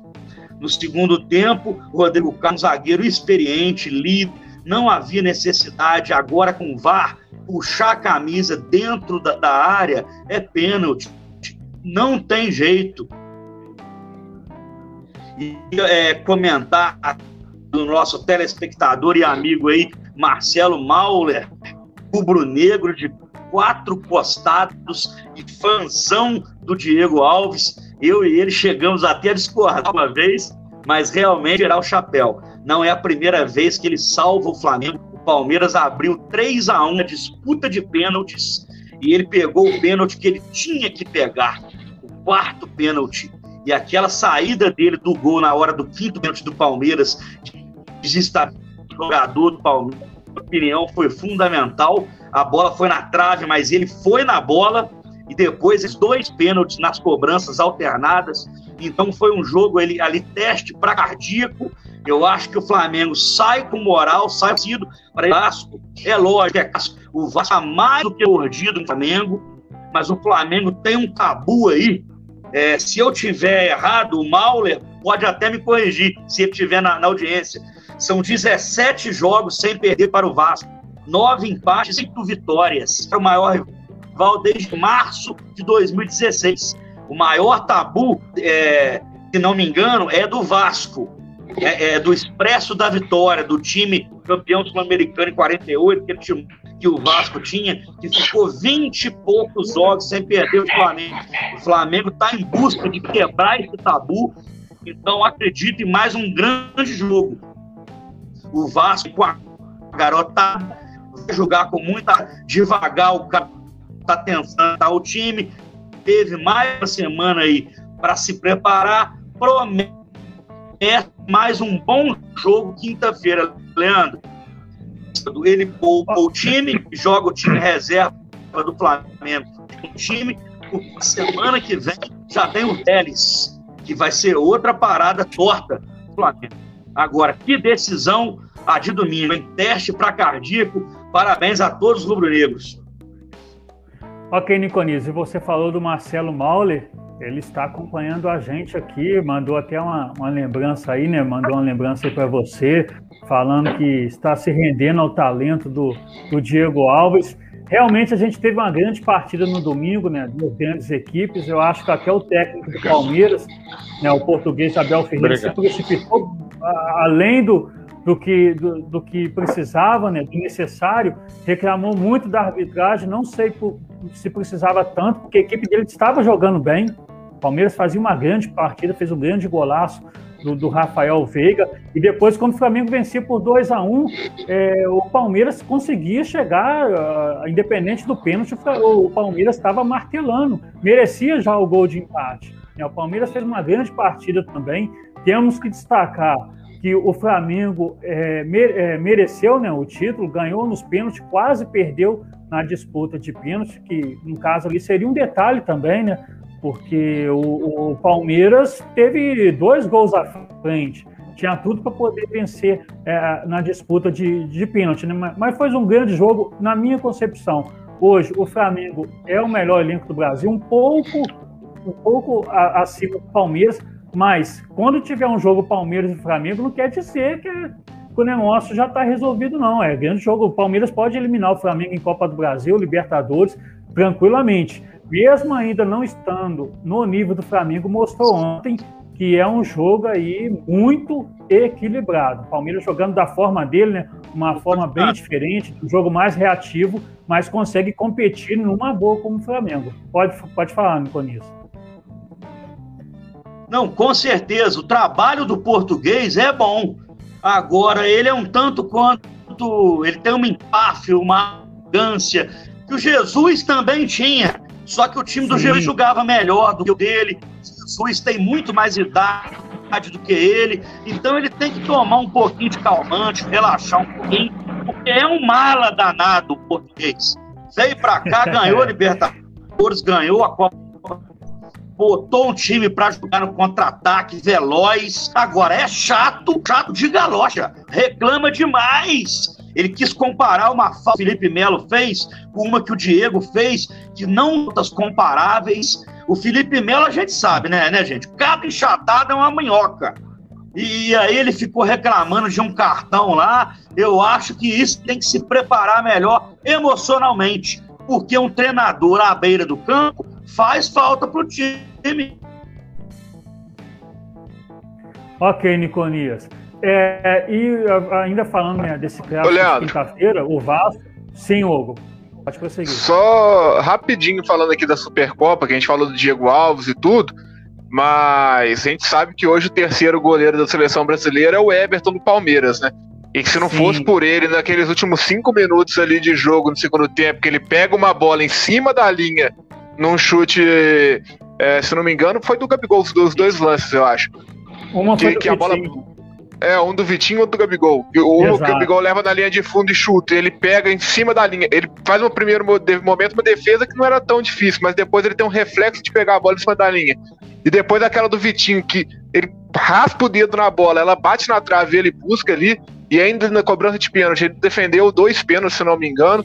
É, foi uma coisa assim, o Everton, eu, eu, vi muita gente comparando ele hoje, que a gente pega a péssima fase do Alisson lá no Liverpool e também o Ederson, que não estava jogando muito bem, cobrando o Everton como titular da seleção brasileira, mas é, hoje eu ainda prefiro que seja o Alisson. Para mim, o Alisson, é, mesmo nessa fase ruim, é, ainda é o melhor goleiro, um dos melhores goleiros do mundo e ainda está na frente na, dos concorrentes para a seleção brasileira. Mas o Everton, nessa partida, foi um, um, negócio que realmente fazia muito tempo que eu não vi uma partida tão boa de um goleiro aqui no território brasileiro. Que ele a partida, digamos assim, nos 90 minutos, né? Porque depois nos pênaltis, Diego Alves brilhou também e foi extremamente decisivo para o Flamengo. Mas os 90 minutos que o Everton fez, principalmente naquela reta final, né? Como ele cresceu e como ele tá crescendo, né? É, desde as Olimpíadas de 2016 é um jogador que não para de crescer. Ele simplesmente melhora toda temporada, ele melhora, cada jogo ele melhora. É, melhora como líder, melhora como goleiro. É bizarro. É um, um, faz muito tempo que eu não vejo um goleiro no Brasil assim. Talvez o Rogério Ceni, é, nem o Alisson, quando estava no Brasil, estava nesse nível que eu acho que o Everton tá hoje. É muito bem lembrado, o Everton, o Everton realmente está numa fase esplêndida, né? E até reforço que é, é, essa, essa jogada que você citou aí do Gabigol, muito goleiro levaria aquele gol, porque o Gabigol quase não tinha ângulo para chutar para o gol, né? Então o goleiro já espera que ele ia cruzar, até porque você tinha o Vitinho e tinha o outro jogador entrando na área, o Arrascaeta entrando na área, e mais o Michael. Tinha três jogadores do Flamengo na área, o Gabigol ainda conseguiu chutar forte, mas o Everton foi lá, fez uma grande defesa. Eu acho que ele está merecendo até, de repente, brigar ali pela segunda vaga de, de goleiro na seleção, é, na seleção brasileira, né? Vamos ver, aí já é com o nosso Tite lá, né? Bom, e o, o, o, Vasco é o oitavo colocado da Taça Guanabara e caso perca na quinta, não terá mais chances de classificar para as semifinais do Campeonato Carioca. Após a classificação na Copa do Brasil diante do Tombense na última quarta-feira, o time teve uma semana livre para se preparar para o clássico de amanhã. Ô Hugo, é, com a classificação para a terceira fase da Copa do Brasil assegurada, e uma semana livre para recuperar o condicionamento físico e realizar treinamentos, enquanto o Flamengo teve que ir até Brasília e decidir a Supercopa no domingo contra o Palmeiras, é a situação mais favorável que o Vasco poderia ter antes de enfrentar o rival Flamengo, que é o favorito no jogo de quinta? Ah, eu acho que o maior exemplo para o Vasco está aqui em Minas Gerais esse final de semana, né, Leandro? É, é, hoje eu acho que o Vasco é mais time que o Cruzeiro, por exemplo, mas eu também acho que o Flamengo é mais time que o Atlético. Então, se o Vasco é, quer brigar, quer bater de frente com, com o Flamengo, vai precisar de bastante, vai precisar de ser guerreiro. É, o time do Marcelo Cabo é um time que já demonstrou bom futebol, né? Conseguiu passar pela Tombense de uma forma até tranquila. É, fez o 2 a 0 ali, já conseguiu é, controlar o jogo. Mas a equipe do Flamengo não, é, é, difícil de você falar hoje, tirando o Palmeiras, é, de qualquer outro time que for jogar contra o Flamengo, porque é, é, um, é, o, o, como o Bruno Henrique falou em 2019, é outro patamar. É, é um time que você pode, você tem um poder de decisão ali do meio para frente, que qualquer jogador pode decidir, e você para pensar, ah, é, do meio para frente, mas esse chega na final da Supercopa do Brasil e chega o Felipe Luiz e faz uma jogada que tira uma jogada da cartola e dá um gol pro Flamengo contra o seu principal rival hoje em território brasileiro, que é o Palmeiras. É, o Vasco precisa de ter atenção redobrada em todos os momentos, em todos os, os setores do campo, em todos os seus jogadores precisam estar 100% ligados, e mesmo assim, mesmo com todos os jogadores atingindo talvez o máximo de futebol que demonstraram na carreira, é, não consegue se ainda a gente a gente não vê o Vasco batendo de frente com o Flamengo.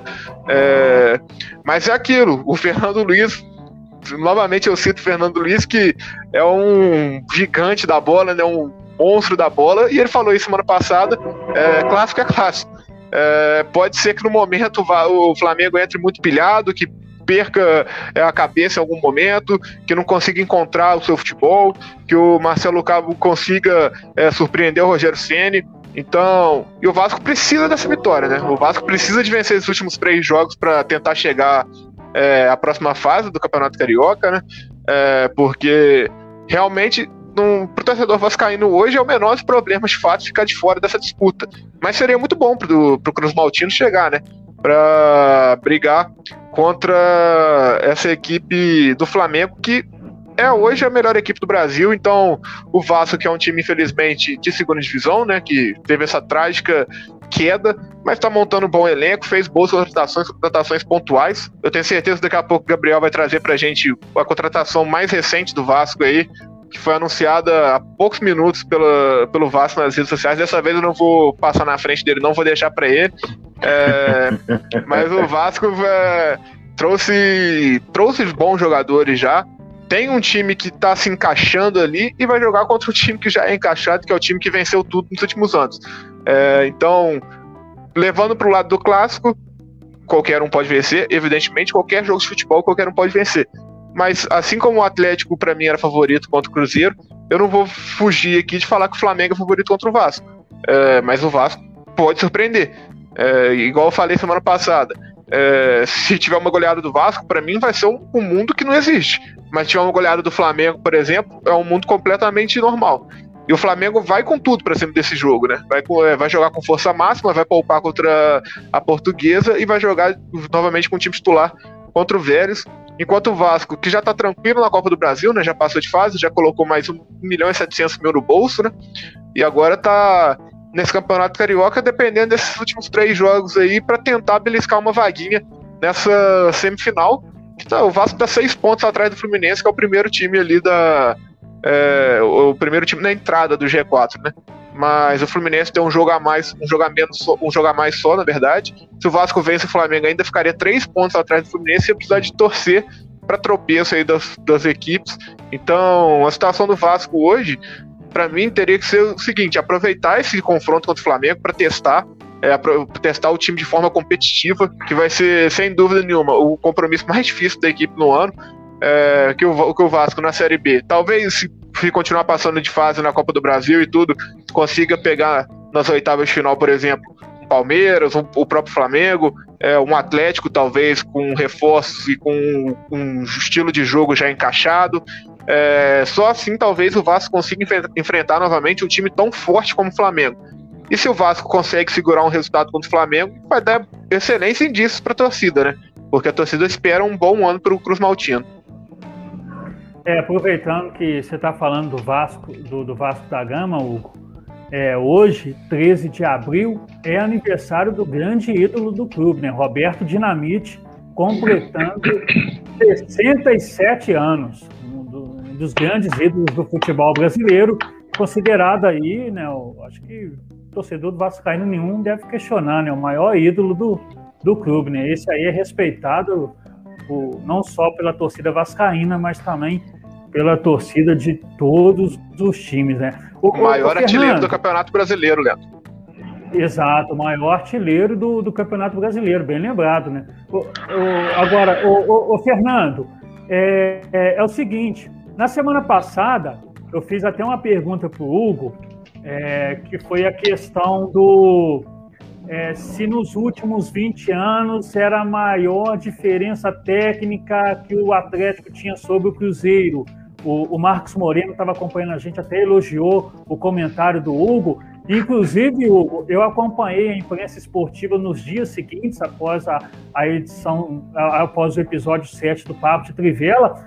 E o que a gente começou a debater aqui no Papo de Trivela semana passada, e que você comentou muito bem, né, que você até você foi brilhante, falou, ah, foi no, no, não digo só nos últimos 20, mas nos últimos 30 anos, é um momento que o Atlético tem um poder técnico maior do do que o Cruzeiro nos últimos 30 anos, né? Que você, você explanou aqui muito bem. E isso foi debatido na imprensa esportiva nacional no, nos dias seguintes, né? E a gente já estava debatendo aqui desde terça-feira. E o nosso amigo Fernando Luiz Baldiotti é, já acompanhou vários jogos no Maracanã, vários clássicos, é, já acompanhou muito Flamengo e Vasco. Agora eu quero saber, Fernando, este é o momento que há a maior diferença técnica comparado, os, comparando os elencos de Flamengo e Vasco também?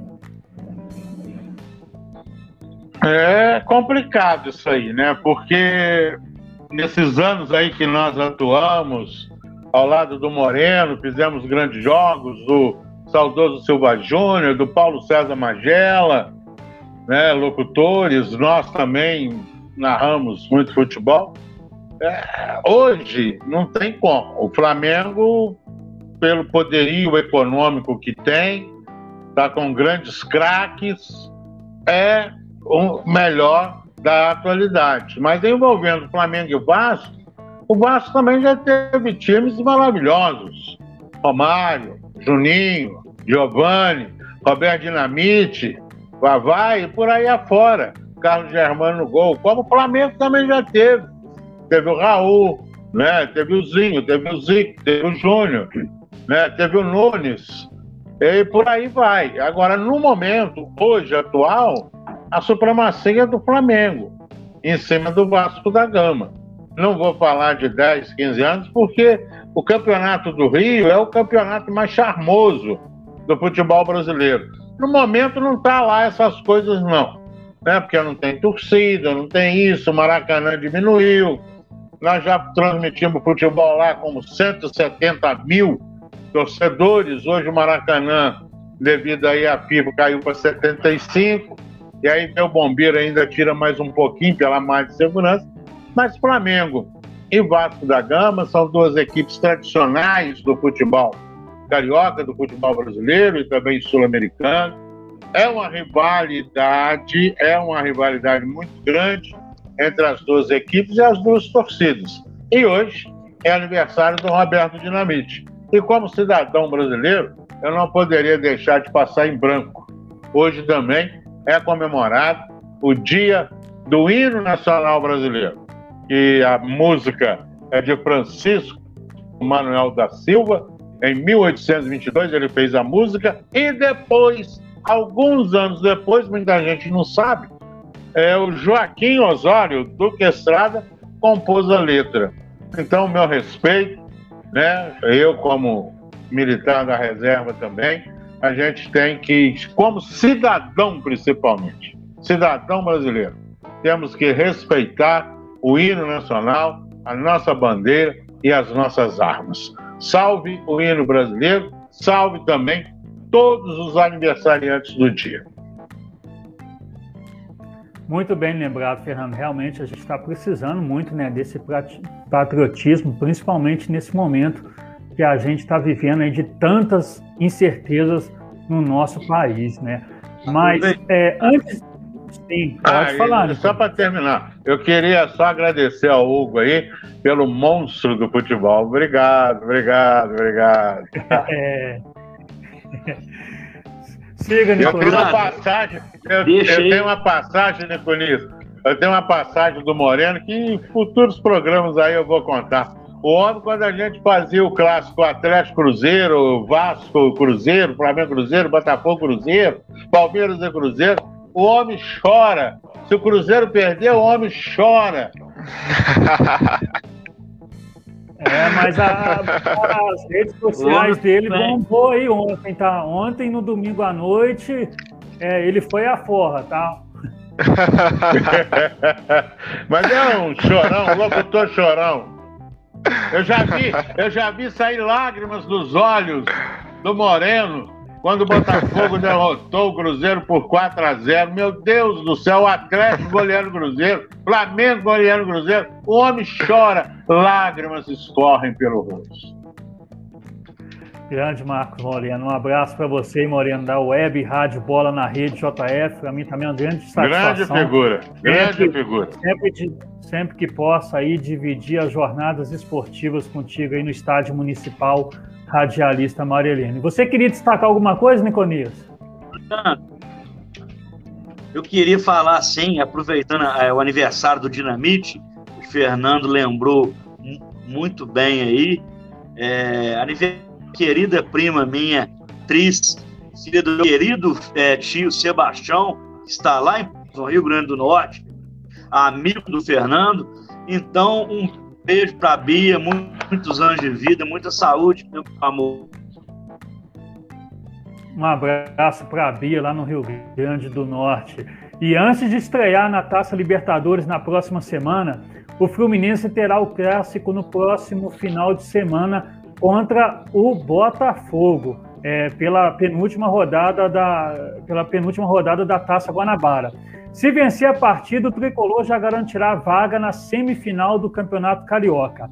Ontem, o Fluminense anunciou um pacotão de reforços. O clube chegou a um acerto com o meio atacante Casares, do Corinthians, o atacante Abel Hernandes, do, do Internacional, o centroavante Raul Bobadilha, do Guarani do Paraguai, o zagueiro Manuel do Cruzeiro também foi contratado, conforme a gente falou aí no, no primeiro bloco, né? E o clube ainda aguarda a liberação do zagueiro David Braz por parte do Grêmio para anunciar esse reforço para a defesa. Inclusive o David Braz ele é, detectou aí positivo para a Covid-19, né? O exame dele deu positivo, ele está em isolamento, não vai jogar essa partida do Grêmio pela pré-Libertadores é, amanhã contra o Independente Del Vale. E assim acabar o período de isolamento, possivelmente vai estar vindo para o Rio de Janeiro e aí reforçar a defesa tricolor. Ô Hugo, com esses reforços chegando, o Fluminense eleva o nível técnico da sua equipe, que pode ser visto até de outra forma pelos adversários na Libertadores, ou é melhor a gente ter cautela e esperar um pouco para uma avaliação mais otimista? Bom, Leandro, é... para o Fluminense, no atual conjuntura, eu acho que todo reforço é bem-vindo, né? Porque o time fez uma campanha brilhante no, no ano passado, mas a gente sabe que existem grandes lacunas no elenco tricolor, perdeu alguns jogadores, é, não é um clube endinheirado, muito pelo contrário, tem uma política de austeridade é, implementada pelo Mário Bittencourt que é muito forte dentro das Laranjeiras, mas o, o Fluminense faz tra trazendo jogadores que já não estão mais no seu auge técnico, digamos assim, mas que não são jogadores velhos, por exemplo, o Manuel, o próprio Casares, são jogadores que já estiveram em fase melhor, mas que podem recuperar tranquilamente o, o futebol, é, conseguem jogar em alto nível ainda por algum bom tempo. O próprio Casares, ele tem 29 anos só, a gente viu um Casares no Atlético é, que foi um jogador em determinados momentos magnífico, que fazia diferença. E tem também o, o próprio Manuel, que vem do Cruzeiro, é um zagueiro que, quando surgiu no Atlético Paranaense, já era apontado como um dos melhores do Brasil, permaneceu assim por um bom tempo, até começar a conviver com lesões, né? ainda problemas internos. Ele teve uma temporada no Corinthians também que é, alguns corintianos sentem falta, outros já não acham que faz, que faz tanta saudade assim no coração do torcedor, do fiel torcedor do Corinthians. Então, o Fluminense trazendo esses reforços é um clube que pegou um grupo muito difícil na Libertadores. É, a gente ainda vai falar um pouco sobre os grupos, né? Mas o Fluminense que pegou para mim a maior pedreira, que tem o River Plate, que é um dos maiores, um dos melhores times é, da América neste momento. Tem é, rapidinho, deixa eu só confirmar aqui o grupo, porque agora os outros dois me falham a memória. O, eu lembro do River Plate, claro, claro, porque logo que saiu o Ganso, deu, o Nenê, na verdade, o Fred, na verdade, deu uma declaração muito forte, né, falando que o Fluminense precisa de jogos como os jogos contra o River Plate, né, que vão ser jogos que vão demonstrar para o que, que o time veio. Fluminense que está no mesmo grupo ainda com o Santa Fé e o outro adversário do Fluminense tá para ser decidido, né? É, se não me engano, vai sair entre o tem aqui rapidinho, ó, o Fluminense que vai ter ou o Bolívar da Bolívia ou o Júnior Barranquilla, né? Se pegar o Bolívar tem altitude, o Júnior Barranquilla é um time tradicional, né? Nos últimos anos vem frequentando as competições sul-americanas, né?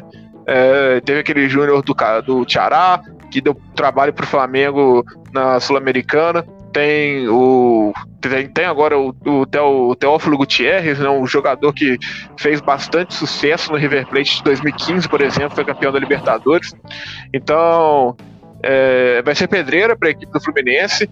Precisa se reforçar bastante, porque é um time que a gente já falou em programas passados que o Fred e o Nenê são jogadores que estão acima, né? Mas também são jogadores que não são nem um pouco garotos.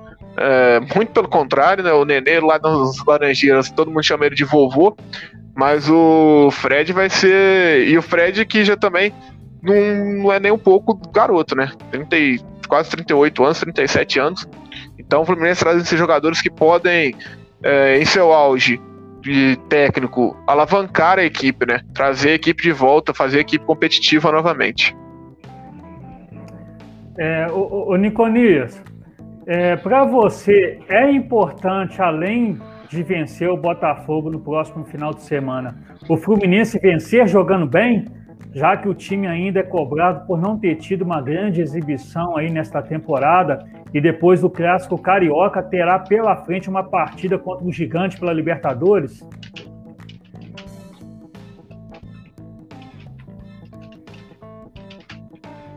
Ah, com certeza, Leandro. É, todo mundo quer que seu time vença. Agora, vencer e convencer é sempre melhor. É, na minha opinião, é inegável o trabalho do Mário Bittencourt no Fluminense. Desde o passado, a Cam se fez no Brasileiro, classificando o time para Libertadores. E esse ano agora, forços pontuais aí para Libertadores. É, acredito eu que o Casares é um jogador que não deu certo no Atlético, deu certo no Corinthians. Então é uma aposta de risco do Fluminense. Abel Hernandes, um centroavante para compor o elenco. Eu não acredito que ele seja mais jogador do que o Fred, mesmo com o Fred já em final de carreira. O Manuel, pela experiência, e o Bobadinha, pelo eles têm aparecer no, no futuro time titular. Eu destaco o gol 400 do Fred no último final de semana, o golaço do menino Kaique mais um menino de Xerém, que vai começar aí por um e depois para a Inglaterra. É, eu acredito que o Fluminense tem que aproveitar o clássico, já que ele está bem alinhado é, a classificação no campeonato carioca, ele tem que tentar aprimorar o time para a estreia na Libertadores. É, o, o, trabalho do, do Mário é muito bom como presidente, o Roger também começa bem como treinador. Agora, na Libertadores, o time vai ser mais exigido. Não caiu em um grupo fácil, como o Hugo disse, e não tem parâmetro campeonato estadual com Libertadores da América. Qualquer time na Libertadores é cachimbeiro, dá vida, provoca. Então, se não entrar muito focado, com um time muito ajustado, fica difícil a classificação. O tricolor não é isso, ele quer que seu time, pelo menos, passe de fase. Ok, Niconias, é só, só destacando aqui que já começou o jogo do Santos, é, o jogo de volta pela última fase da pré-Libertadores.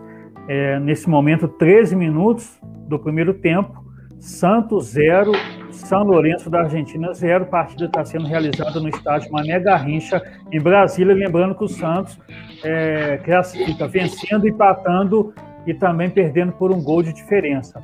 O jogo lá na Argentina, o Santos venceu por 3 a 1. A gente vai acompanhando aqui, daqui a pouco o Gabriel vai dar mais informações aí da Libertadores, o grupo que o Santos vai estar tá indo, né, caso ele classifique, já está com o pé praticamente aí, já na, na fase de grupo, mas daqui a pouco a gente vai falar mais sobre isso. Agora, ah, falando ainda do, do, desse clássico de domingo, né, sobre o Fluminense, sobre o Botafogo, domingo não, perdão, no sábado, é, para avançar às semifinais do Campeonato Carioca, o Botafogo não depende mais somente de si. O time precisa vencer o Fluminense no sábado e depois o Macaé na última rodada e ainda torcer para tropeços dos concorrentes. Fernando, o Fluminense tem utilizado bastante aí as suas joias da base, né? Enquanto isso, é, parte da imprensa esportiva do Rio vem cobrando o fato do técnico Marcelo Chamusca é, pouco utilizar o atacante Matheus Nascimento, conforme você já até falou na semana passada, né? E tirar o lateral esquerdo Paulo Vitor do time titular. Para você, de fato, o treinador do Botafogo peca ao não colocar eles desde o início do jogo no Campeonato Carioca, principalmente em clássicos, né, para dar mais cancha aos jovens atletas e de repente até negociar eles com, com, com um valor é, é, maior, né, colocar os garotos na vitrine aí no clássico, conseguir negociar eles e fazer caixa já que o Botafogo precisa, ou é melhor o Marcelo Chamusca optar pelos jogadores mais experientes que estão chegando no clube, conforme ele vem fazendo? Tem que mesclar. Tem que mesclar a base, como o Fluminense faz, Flamengo faz, São Paulo faz, outras equipes faz. Agora, técnico é técnico, não dá para entender. Ele tem joias lá na mão dele, Matheus Nascimento Logicamente, ele tem 16 para 17 anos. Vai aprender muito ainda. Mas é joia, é craque, sabe jogar. Ainda não fez gol, né? mas tem que chegar e fazer. Tá tentando e tal, mas para jogar 15 minutos, 20 minutos, 25 minutos, não dá para o cara sentir né, o calor do jogo. Agora, para amanhã, contra o ABC, o Matheus Nascimento deve iniciar jogando. Já que o Matheus Babi foi embora, já é do Atlético Paranaense. O Serra Macaense colocou uma boa grana no bolso. Eles estão falando aí na faixa de 12 milhões de reais, outro 11, outro 10. E o Botafogo levou 3 milhões de reais, né? Porque a taxa de vitrine. E ainda tem um percentual em futura venda, esses negócios todos, essas combinações. Direito econômico, direito federativo, taxa de vitrine, essas coisas todas. Mas voltando ao clássico, o Fluminense hoje ele está no momento melhor do que o Botafogo. O Botafogo está com a sina dos empates, já vai para os. É ele tem seis empates no campeonato é, carioca. Tudo bem, é um laboratório, o Chamusca está olhando o time, a maior parte dos jogadores que estão no elenco hoje, ele que indicou apesar que já não é unanimidade mais dentro do Botafogo, mesmo na imprensa do Rio de Janeiro que cobre o Botafogo, acham ele muito teimoso. Eu também acho, com experiência, eu acho que ele é teimoso. Eu acho que ele tem que mesclar o jogador mais veterano, o jogador com experiência, colocar o mais jovem, o mais jovem adquirir experiência e, e adquirir maldade né? Eu, Botafogo para mim, na semifinal já foi, já era.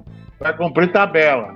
O Fluminense pode chegar. O Vasco, que está lá atrás, pode ultrapassar o Botafogo. No jogo contra o Volta Redonda, o Botafogo jogou muita bola, mas pecou, está pecando. Alguma coisa tá, não está funcionando entre o meio de campo e a defesa, que a defesa do Botafogo não vinha levando gols. Né? E agora, nos últimos jogos aí, está levando jogo, gol todo jogo. Então, acho que o Chamusca tem que pensar, eu mesmo no, no Face, na, nas redes sociais, eu coloco, né? E aí, Chamusca, tá na hora do Matheus Nascimento e tal, esse negócio todo, como o Jô Soares fazia lá atrás. Bota a ponta, tele, coloca, né? Aquele negócio todo. E nós, torcedores do Botafogo, eu não escondo, que eu sou botafoguense mesmo, tem cobrado técnico, mas cabeça de técnico e decisão de juiz, meu filho, só na hora da martelada. Agora ele está chamuscado, mas não é o momento de trocar ele também, não, porque ele foi o responsável pelas contratações. Como o Autuori foi responsável por algumas contratações, falou que ia deixar o clube, que ia fazer isso e tal, que não ia ser mais técnico, foi para o Atlético Paranaense. E o Leandro, o, a gente já comentou hoje aqui também a respeito, o, Hugo, né, falando o negócio do Cuca, esse negócio do Cuca, tudo bem. Quer dizer, a gente tem um momento de dor pela mãe dele, então ele não aceitasse vir comandar o Atlético. Agora, chegar no vestiário e falar que é, se o time não acertar, ele vai deixar, então vai embora. Vai embora. Como é que fica a cabeça do jogador? Eu assino embaixo que o Hugo falou, eu acho que técnico é assim. Ele tem que estar focado também. Como é que ele vai cobrar do, do jogador? O jogador fez uma jogada errada lá e fala assim: ah, oh, acerta aí, e você? Não tem opinião, você não sabe se fica, se sai. E o Chamusca não pode sair no momento, não. Ainda vai estrear na Série B. A situação do o conselho do Botafogo eu que fui setorista do Botafogo, os conselheiros do Botafogo são terríveis. São terríveis. Para começar a jogar fake news, meu filho, não é, é terrível. Na época era fofoca, né?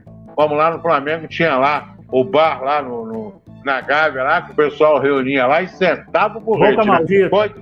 É, coitado do Carlinhos, como sofreu. Mas Botafogo e é Fluminense, a preferência aí é do Fluminense. E eu acho que o Chamusca tem que mesclar mesmo. É, o Botafogo perdeu uma boa oportunidade com esses empates aí, Fernando. Porque se dependesse só sim, dele, sim, por exemplo, a última rodada é contra o Macaé, possivelmente, né, o Botafogo vai pegar o Macaé aí já rebaixado, né, para a divisão. São seis empates, rebaixado, Macaé. É. Seis empates do Botafogo vamos... nesse, em nove jogos. Seis empates, pois é, realmente complicado, né? E, e, Sim, Niconias. Empates duros, né? Como o empate contra a portuguesa. Só Exato. cortando o Niconias antes. Pode falar, Niconias. Ele ganhando os jogos e, e cede os empates, né? Ele tinha no último sábado é. o Volta Redondo 2 a 0 e cede, e cede os empates. Impressionante realmente complicado. Faz o né? gol, e, sai e na frente e segue o empate. É. E, e, antes do clássico de sábado, né, contra o Fluminense, o Botafogo vai entrar em campo neste meio de semana, mas a partida é será pela Copa do Brasil, né? É amanhã, né? A partida vai ser amanhã pela Copa do Brasil. O, o Botafogo joga no sábado contra o Fluminense, Campeonato Carioca, e amanhã pela Copa do Brasil. O jogo é, vai ser às nove e meia da noite contra o ABC, lá de Natal, no estádio Frasqueirão, capital do Rio Grande do Norte. Hugo, na fase anterior, o Botafogo classificou com uma goleada sobre o Motoclube, mas no Campeonato Carioca o time ainda não convenceu. O Botafogo deve ter cautela diante do ABC fora de casa ou o time tem condições de avançar de fase sem sustos? É, Leandro, eu acabei de falar aqui do, do Botafogo com os seis empates no Campeonato Carioca. E antes do programa aqui, né, a gente já meio que fica sabendo das nossas pautas. Eu estava estudando o ABC. É, o ABC que é um clube também que foi eliminado agora da Copa do, Nordeste por, por causa dos empates, né? É, teve quatro empates nessa primeira fase de Copa do Nordeste. E se tivesse vencido qualquer um desses quatro jogos, teria classificado. É, então a BC que também sofre bastante com esses empates. O empate é, nessa situação, nessa ocasião, né? É, dá a classificação para o Botafogo, jogo fora de casa, lá no Frasqueirão, em Rio Grande do Norte. É, então, o Botafogo, que também sofrendo com os empates, assim como o time que vai enfrentar nessa quarta-feira pela, pela Copa do Brasil. O, o ABC que tem como grande destaque o atacante Alisson, né? e jogador do Cruzeiro, também jogou no Botafogo, é no próprio Botafogo, né?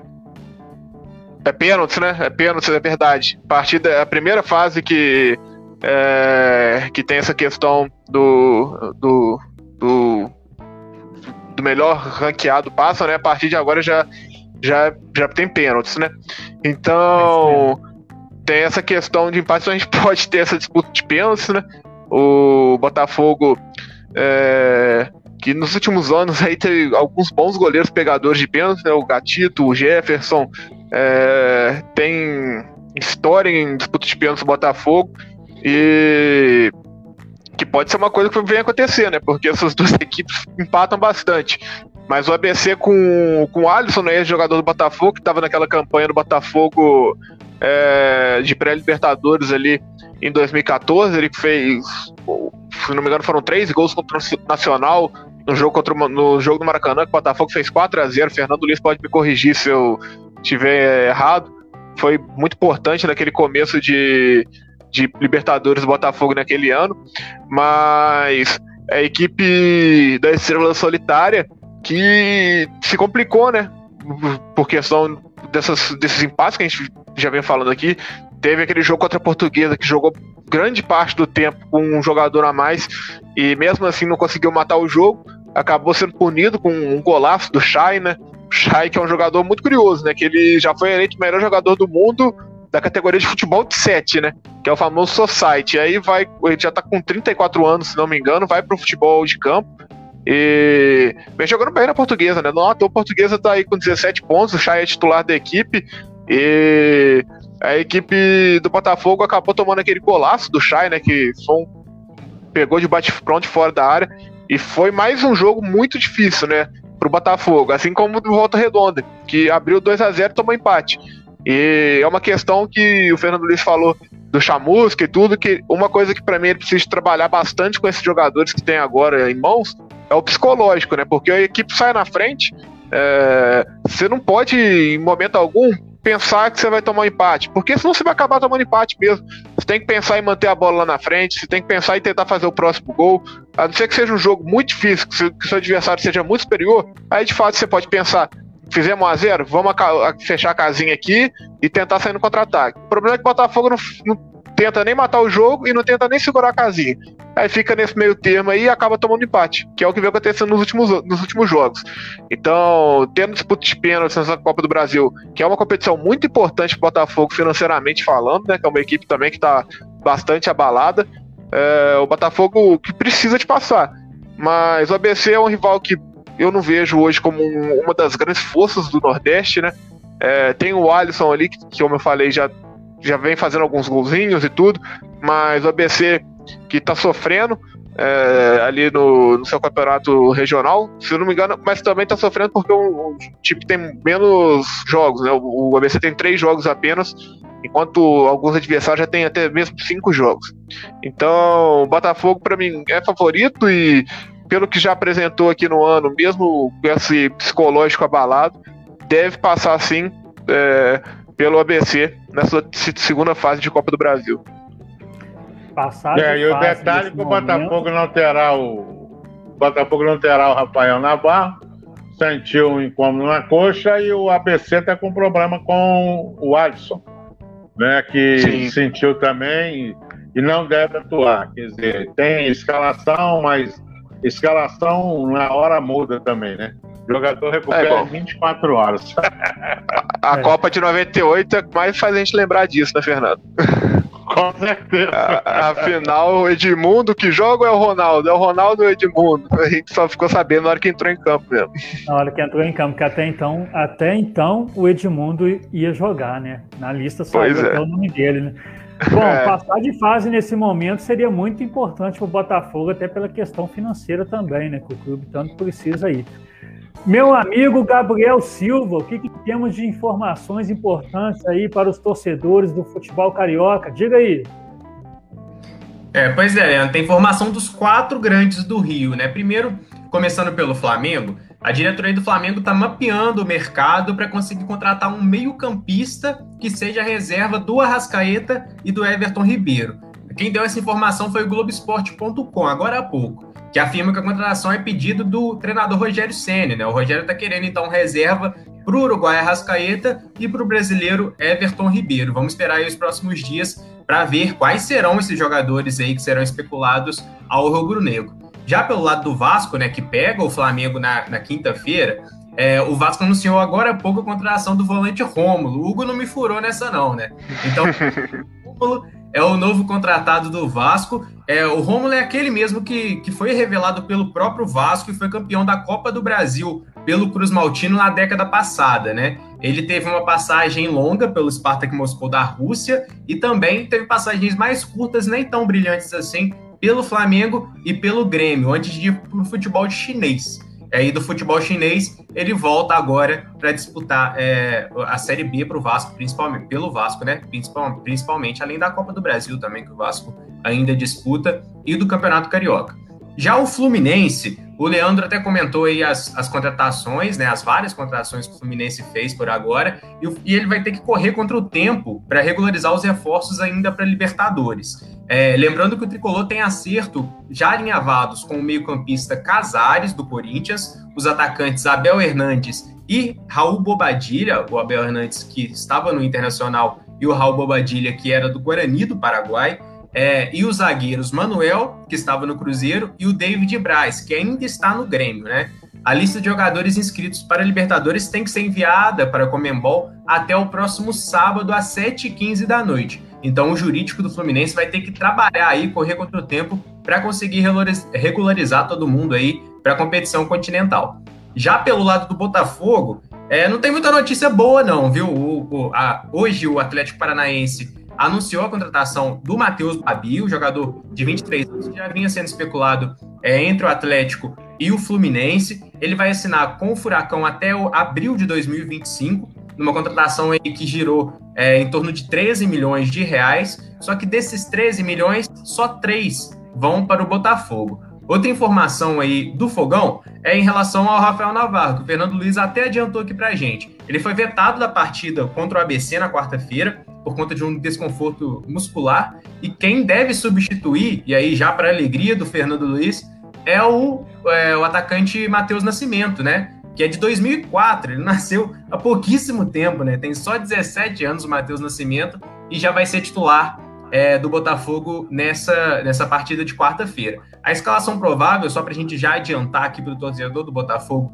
para essa partida contra, a, contra o ABC, tem ó, no gol Douglas Borges, na linha de defesa tem o Jonathan, lateral direito, e aí o Canu e o Gilvan na zaga, e o Rafael Carioca na lateral esquerda. No meio-campo tem Luiz Otávio, volante, com Matheus Friso e Ricardinho. E na linha de ataque tem o Felipe Ferreira, o Marco Antônio e o Matheus Nascimento. Essa aí é a equipe que deve ser enviada é, a campo pelo treinador Marcelo Chamusca. Lembrando, né, até o, o, o já comentou aí, é, essa Copa do Brasil é jogo único e empate leva a, partida, leva a partida para os pênaltis. Então não tem vantagem de lado a lado é, em caso de empate. Leandro? Beleza, Gabriel. Olha, eu, eu vou voltar contigo rapidinho, que a gente já vai passar para o assunto aqui da Libertadores. É, você trouxe a informação né, dos quatro grandes do Rio. O Vasco, então, acertando a contratação do volante Rômulo, aquele mesmo que passou pelo Flamengo, acho que entre 2016 e 2017 se eu não estiver enganado. E quando ele teve no Vasco, ele foi até convocado para a seleção brasileira. Né? Eu não lembro, não sei se era o Mano Menezes que era o técnico, é, ou se era o Dunga, mas ele foi, ele foi convocado, parece que até disputou uma Copa América na ocasião. Está aí o Vasco, né, reforçando o setor de meio de campo. Olha, gente, eu gostaria de agradecer aqui muita gente mandando mensagem, igual a Marlene Silva, que até destacou do, do Rômulo, né? Ela é torcedora do Vasco e falou aqui que o Rômulo realmente é um bom reforço para o time. Olha, muita gente mandou mensagem, a gente está colocando aqui na tela, tá? Ó, o Alex Gomes que mandou mensagem do Tupinambás, o Mauro Collins, Marcelo Mauler, é, o Marcelo Martins elogiando aí os nossos debatedores, o Eduardo Souza é, até, até, fez uma pergunta, né? Porque o Palmeiras massacrou o Flamengo e conseguiu perder o título. Deixou a pergunta no ar. Aí o Eduardo Souza, né? Marco Cravilho também parabenizando o Flamengo e o JF Vôlei conseguiu a classificação. Sandro Conforte mandando um abraço para o Niconias. É, deixa eu ver mais quem aqui, ó. Eduardo Souza participou mais uma vez. É, Anderson Gomes Lopes, também falando aqui do Campeonato Mineiro, né, que para ele, é, como que pode o Cruzeiro, com pouco investimento, vencer um Atlético com investimento tão alto, mas é futebol isso aí, meu amigo, é igual o Fernando Luiz falou, é 11 contra 11, tá? É, Eduardo Mendes também participando com a gente, Rômulo Ferreira, é, Eduardo Pojanela, lá do Monte Castelo, presidente da Liga de Malha de Juiz de Fora, o Marcelo Maule, mais uma vez, falando aqui que a. É, como é que é? Que a contratação traz título, austeridade financeira, salários em dia. Realmente, Maule, é verdade. Enfim, muita gente participando aqui. Gostaria de agradecer a todos vocês. É, o Mauro Collins, inclusive, ele falou: olha, grande Leandro, por favor, mencione meu filho, jovem e fã do programa Papo de Trivela. O nome dele é Iago Collins torce para o Flamengo e para o tricolor é, a Cabo Friense, é claro, ou seja, torce para o Flamengo tricolor lá do, da região dos lagos, né? Cabo Friense. Grande abraço para você, Mauro. Alessandra, Alessandra Lanzoni participando aqui com a gente também. Essa não poderia deixar de participar, né? É, deixa eu ver mais quem. Enfim, muita gente agradece a todos vocês, tá, gente, pelo carinho. A gente vai colocando aqui na tela na medida do possível e vamos seguindo aqui com o nosso papo, com o nosso papo A gente já está caminhando aqui para encerrar. E na última sexta-feira, a Comebol realizou o sorteio da fase de grupos da Libertadores da América 2021. Seis times brasileiros estão confirmados na fase de grupos: Atlético Mineiro, Flamengo, Fluminense, Internacional, Palmeiras e São Paulo. Grêmio e Santos ainda disputam a última fase preliminar antes da fase de grupos. Inclusive, o Santos está jogando agora, empatando 0 a 0 está com o pé lá na fase de grupos. Meu amigo Gabriel Silva, como é que ficou aí essa questão dos grupos, os brasileiros? Como que ficou isso daí? Tem torcedor que gostou, tem torcedor que não gostou? Reforça aí para o nosso grupo, para o nosso público, a questão do grupos aí da Libertadores. Perfeito, perfeito, Leandro. Só antes aí, abrindo um, um parênteses, né? O Santos abriu o placar é, no, no estádio Mané Garrincha, 1 a 0 para o Santos em cima do São Lourenço. O gol foi do Marcos Leonardo. Lembrando que o Santos já tinha vencido a partida é, fora de casa, né, por 3 a 1 Agora, então, você já estava com um pé na próxima fase, na fase de grupos da Libertadores. Agora está com um pé e quatro dedos, né, Leandro? Dá para dizer, Exato. dá para cravar que o Santos já está na próxima fase. E pelo Campeonato Paulista, o Corinthians tomou a virada da Ferroviária. O Camacho fez 1 a 0 para o Corinthians, e aí o Igor Meritão e o Xandão, aquele mesmo, zagueiro Xandão em São Paulo, fez um gol de falta já mais para o final da partida e decretou a vitória da Ferroviária por 2 a 1. A partida por lá já acabou. Então agora indo entrando nesse assunto aí de Libertadores, eu tô com todos os grupos, os grupos aqui e quase todos têm brasileiros. Vamos lá, ó. Vamos com calma. Primeiro no grupo A. O grupo A é o grupo do Palmeiras, que ainda tem o Defensa e Justiça da Argentina, o Universitário do Peru e o vencedor de, da partida entre Grêmio e Independente Del Valle. É, lembrando também que o Grêmio jogou a primeira partida já contra o Independente, perdeu é, por 2 a 1 né, a primeira partida, e agora joga a partida de volta é, na quinta-feira. E aí no grupo B temos o Internacional, é, o Always Ready da Bolívia, Deportivo Tátira da Venezuela e o Olímpia do Paraguai. Já o grupo C é o grupo do Boca Juniors, é esse grupo aí que o Santos pode entrar. Tem então o Boca, o Barcelona do Equador, o The Strongest da Bolívia e o vencedor de Santos e São Lourenço praticamente garantido já o Santos nesse grupo.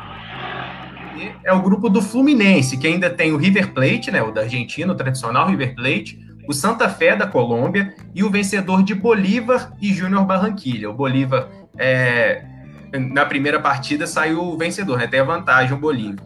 Já no grupo E, é o grupo de São Paulo e ainda tem o Racing da Argentina, o Rentistas do Uruguai e o Sporting Cristal do Peru. Pelo grupo F, então, é o único que não tem o grupo, não tem times brasileiros, né? É o grupo F. Ele tem o Argentino Júnior da Argentina, o Nacional do Uruguai, Universidade Católica do Chile e o vencedor da partida entre o Libertad do Paraguai e o Atlético Nacional da Colômbia. O penúltimo, o penúltimo grupo é o grupo G, que é o do Flamengo, né? Que ainda tem a LDU do Equador, o União La Calera do Chile e o Vélez da Argentina. Para finalizar, o grupo H é o grupo do Atlético Mineiro, que ainda tem o América de Cali da Colômbia, o Cerro Portenho do Paraguai e o Deportivo Laguaira da Venezuela. Então, só confirmando, né, o Grêmio ainda vai decidir a vaga na próxima fase contra o Independente Del Valle na quinta-feira. É, o Tricolor Gaúcho perdeu a primeira partida fora de casa por 2 a 1 então vai ter que buscar a remontada né, no Sul. E o Santos está decidindo agora a vaga contra o São Lourenço. A primeira partida é, foi vencida já pelo Peixe por 3 a 1 fora de casa. E agora, inclusive confirmando aqui agora, 1 a 0 ainda para o Santos, transcorridos 38 minutos da primeira etapa, o Santos está praticamente garantido já na fase de grupo. Leandro. Beleza, Gabriel. É, rapidamente aqui, né, gente? A gente vai destacar aqui rápido a questão da Libertadores, é, porque a gente já está caminhando aí para fechar o nosso programa. Niconias, o Flamengo caiu no grupo aí com a LDU, Vélez Sarsfield, da Argentina, né? Dois campeões da Libertadores, no caso e mais o União Calera, do Chile, que é o vice-campeão chileno, atual vice-campeão lá do, do Chile, né? De fato, foi o cabeça de chave que pegou o grupo mais complicado?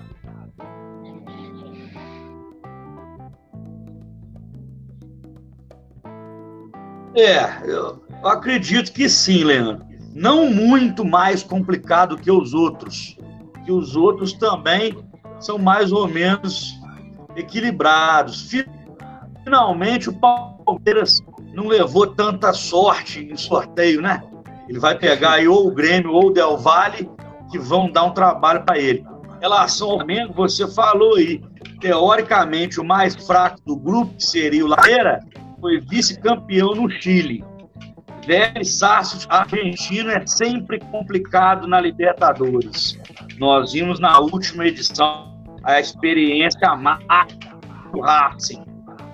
Então não tem jogo fácil. E a LDU em na altitude sempre dá trabalho.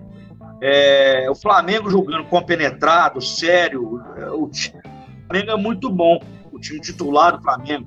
Acredito que dá para passar. Agora, não tem jogo fácil. Libertadores bastante equilibrada, tem que como, como dizia o meu falecido avô, jogar com o coração na ponta da chuteira. E cada bola fosse uma comida. Libertadores é isso aí. Disposição, além da tática e da técnica, não pode faltar. Ô, ô, Fernando, o Fluminense chegou lá, né? Muita gente não esperava, mas acabou classificando direto para a fase de grupos, né? E pegou uma das maiores pedreiras do sorteio, o River Plate da Argentina, que ainda terá ainda no grupo, né, o Independente Santa Fé da Colômbia e o vencedor do confronto Bolívar da Bolívia e Júnior Barranquilha da Colômbia, conforme Gabriel Silva destacou aí, né? Para você, o tricolor carioca terá muita dificuldade para avançar a segunda fase? Com certeza. Só de ter pela frente o River quatro vezes campeão da Libertadores, apesar que o Fluminense está reforçando a equipe, tem que reforçar, tanto para o Campeonato Brasileiro como para a Libertadores, e tem que trabalhar muito.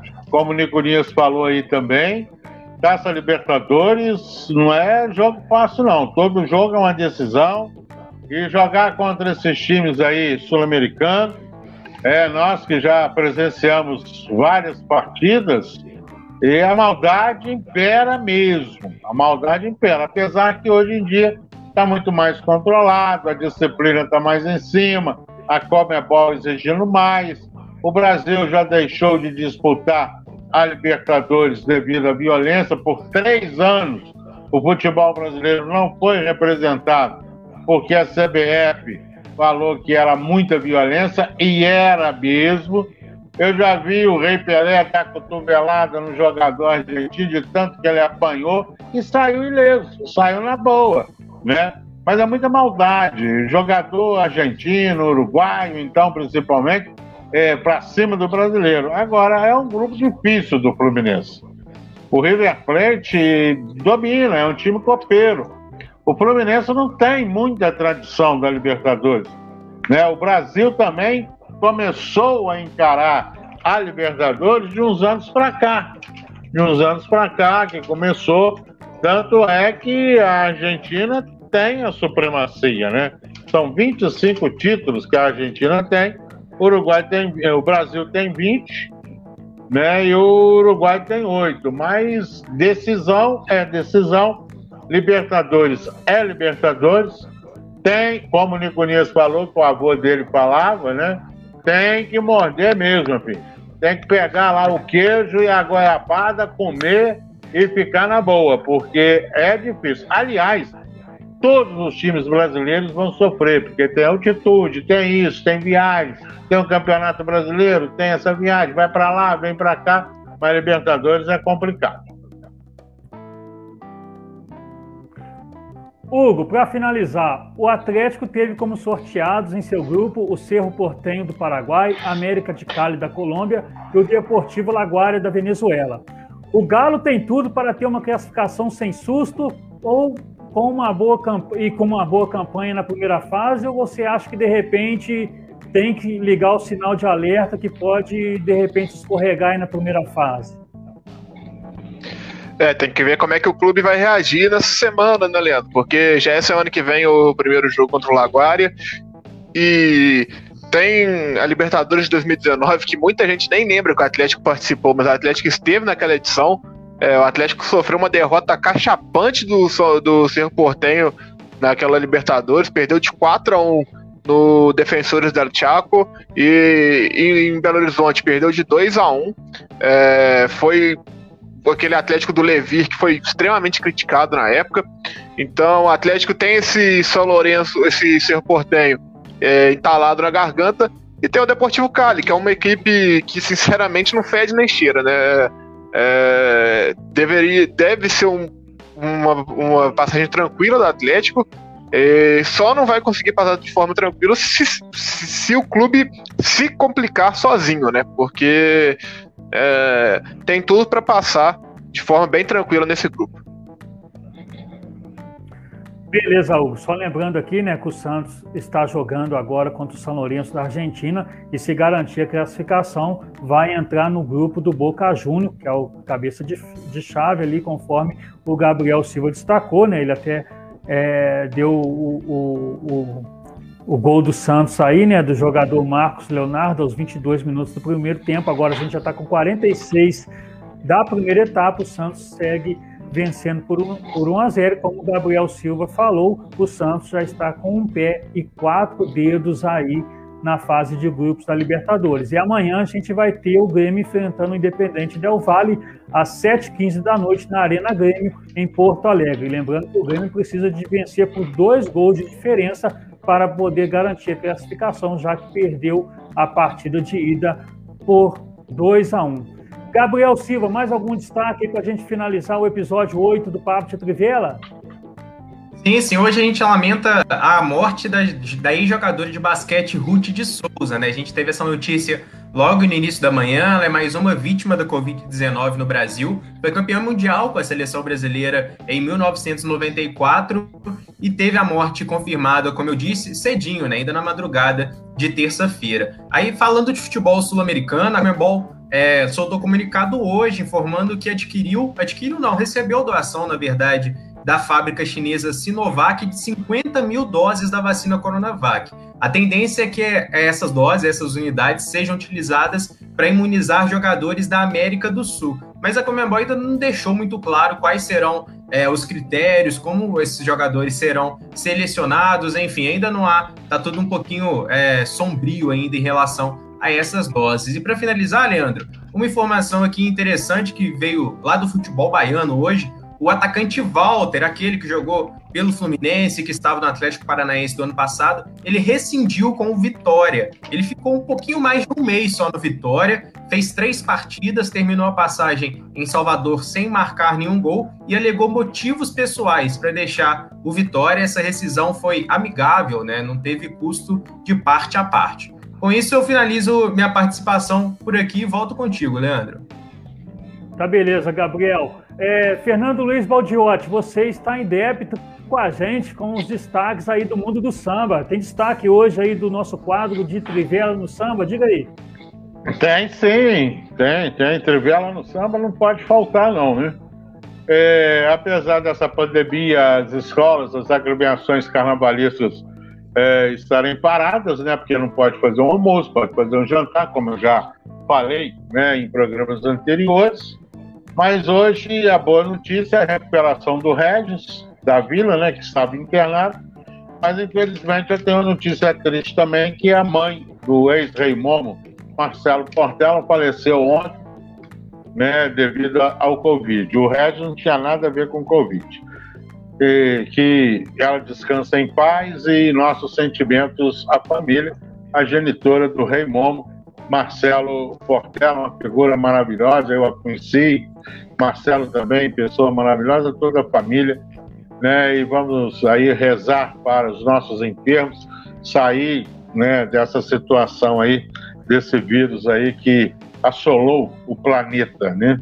Mas tem uma particularidade, saindo dessa parte, eu vou contar uma historinha rapidamente, que o pessoal gosta das histórias do samba, que alguns anos atrás, uma determinada agremiação carnavalesca fazia os seus ensaios aqui do lado da quadra da Escola de Samba Real Grandeza. a escola de samba Feliz Lembrança. E naquela oportunidade teve a escolha do samba enredo, aquele negócio todo, e o caixa faturou legal, né? O pessoal foi todo mundo lá para a quadra da Feliz Lembrança, ficavam lá e tal. Aí saímos de lá e o pessoal fica aí para fazer o acerto, pagar isso, pagar aquilo.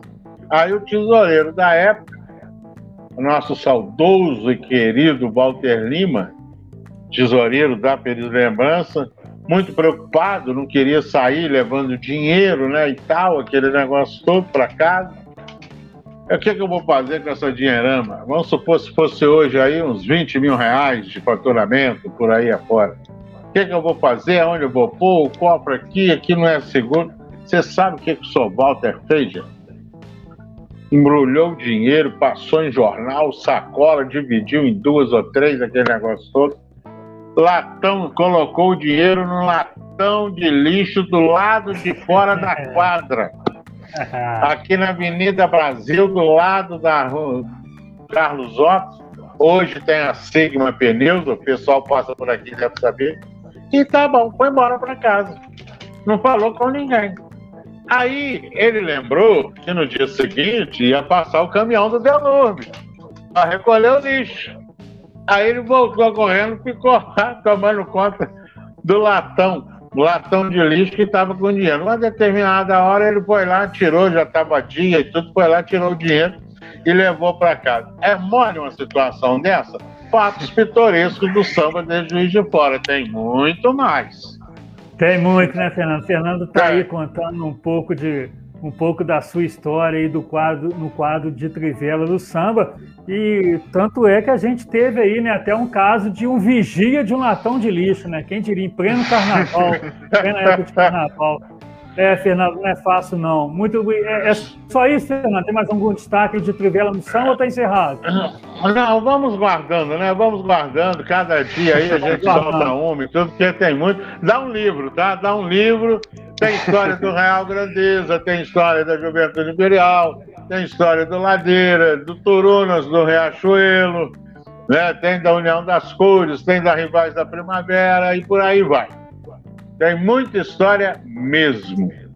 Contando mais, você vai contando mais aí no decorrer dos papos de Trivela aí antes do, da gente estar tá encerrando aqui a nossa programação. Fernando, até aproveitando para reforçar né, os nossos cumprimentos então ao Marcelo Portela, né, e também aqui a nossa lembrança e os nossos cumprimentos aqui para a ex-atleta de basquete, a Ruth de Souza, conforme o Gabriel trouxe o destaque aqui. Bom, é, meus amigos, chegamos ao final desse, desse episódio número 8 do Papo de Trivela aqui nas plataformas da RCW TV e também nas ondas da Web Rádio Bola na Rede JF.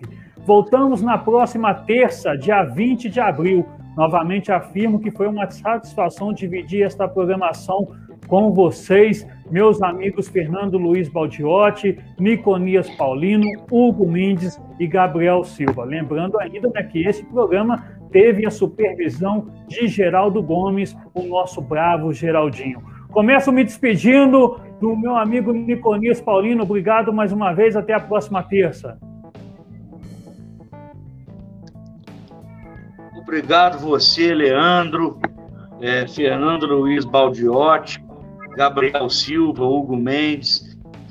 Mais uma vez foi um prazer com vocês essa noite de, de terça, esse debate. Cada um dos telespectadores que assistiu a gente, que mandou uma mensagem, que não mensagem, vocês não sabem o quanto é importante para a gente essa audiência, essa companhia, essa, esse carinho que vocês têm. Depois do programa, eu vou dar uma olhada na, na, nas mensagens. Agradeço de coração. É, uma nota de fala triste, eu não sei se o Fernando ficou sabendo, o Dinei, do Grupo Família, também, também. já foi rei Momo, ele faleceu semana passada. É, ele teve o Covid há mais de, de um ano já, recuperou, agora acabou falecendo. É, é chato a gente dar uma nota de falecimento sem, sem, sem dar exatamente o motivo do óbito. mas é, era um amigo muito querido, entendeu? Uma pessoa muito sempre trazendo no rosto um sorriso, uma esperança, uma vida, com certeza quem, quem eu, eu dei grupo família. É, um abraço a todos, gente. E semana e melhores dias vão dar, se Deus quiser. Se Deus quiser, Niconias, realmente a gente está precisando muito mesmo, né? Fernando Luiz Baldiotti, obrigado mais uma vez, até a próxima terça. Eu que agradeço a oportunidade de estar ao lado de, dos companheiros, né? Você, Leandro, o Hugo, Niconias, o Gabriel, boa lembrança do Niconias também, do Dinei, uma figura maravilhosa, grupo família, muitos shows, muitos eventos aqui na quadra da Real Grandeza muitos eventos nas outras agremiações carnavalescas, festas particulares, casamento. O Dinei é uma pessoa maravilhosa. Descansa em paz, condolências à família e que Deus nos proteja sempre. Um abraço e, se Deus quiser, na próxima terça-feira nós estaremos juntos novamente. Meu amigo Hugo Mendes, mais uma vez, muito obrigado. Até a próxima terça. Boa noite. Eu que agradeço, Leandro. Muito obrigado pra, é, pela oportunidade, mais uma vez, de estar aqui com vocês no Papo de Trivela. É, muito futebol ainda para acontecer durante a semana, então terça-feira que vem a gente vai falar muito sobre tudo que vai acontecer, sobre tudo que aconteceu também no futebol. Amanhã tem Grêmio, né? A gente tem que ficar ligado que amanhã tem Grêmio, Grêmio e Del Valle, jogo muito importante nessa pré-Libertadores. Forte abraço, Leandro, é, Fernando Luiz, Niconias, Gabriel. É, tamo junto. Gabriel Silva, jornalista, mais uma vez abrilhantou bastante aqui no nosso Papo de Trivela no Plantão Esportivo, sempre muito bem informado e informando aí os nossos ouvintes, o público telespectador e ouvinte também, né, da, pela web rádio Bola na Rede JF. Muito obrigado aí, Gabriel Silva, e até a próxima terça. Boa noite. Eu vou furar é, ele. Essa...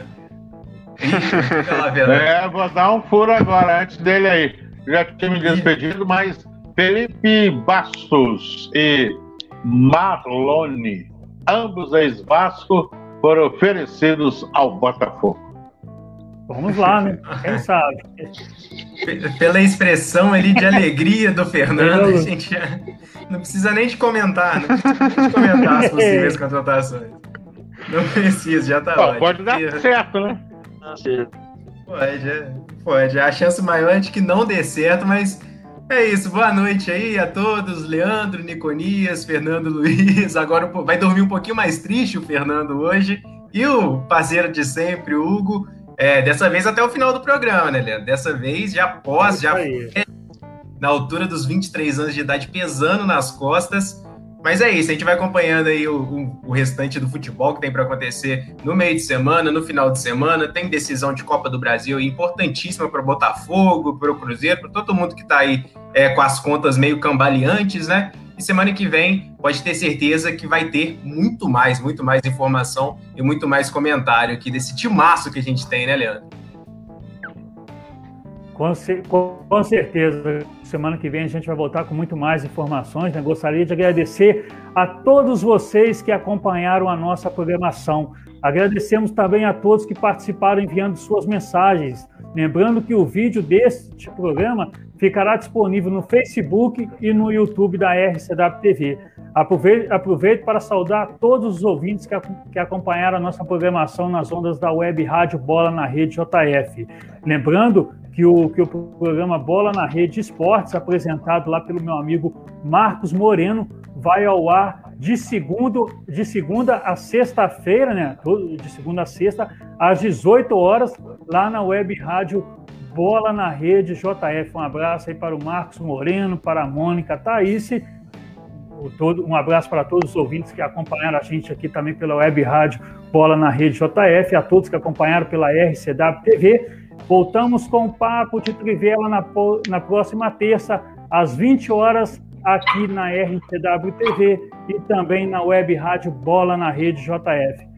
Boa noite, até lá!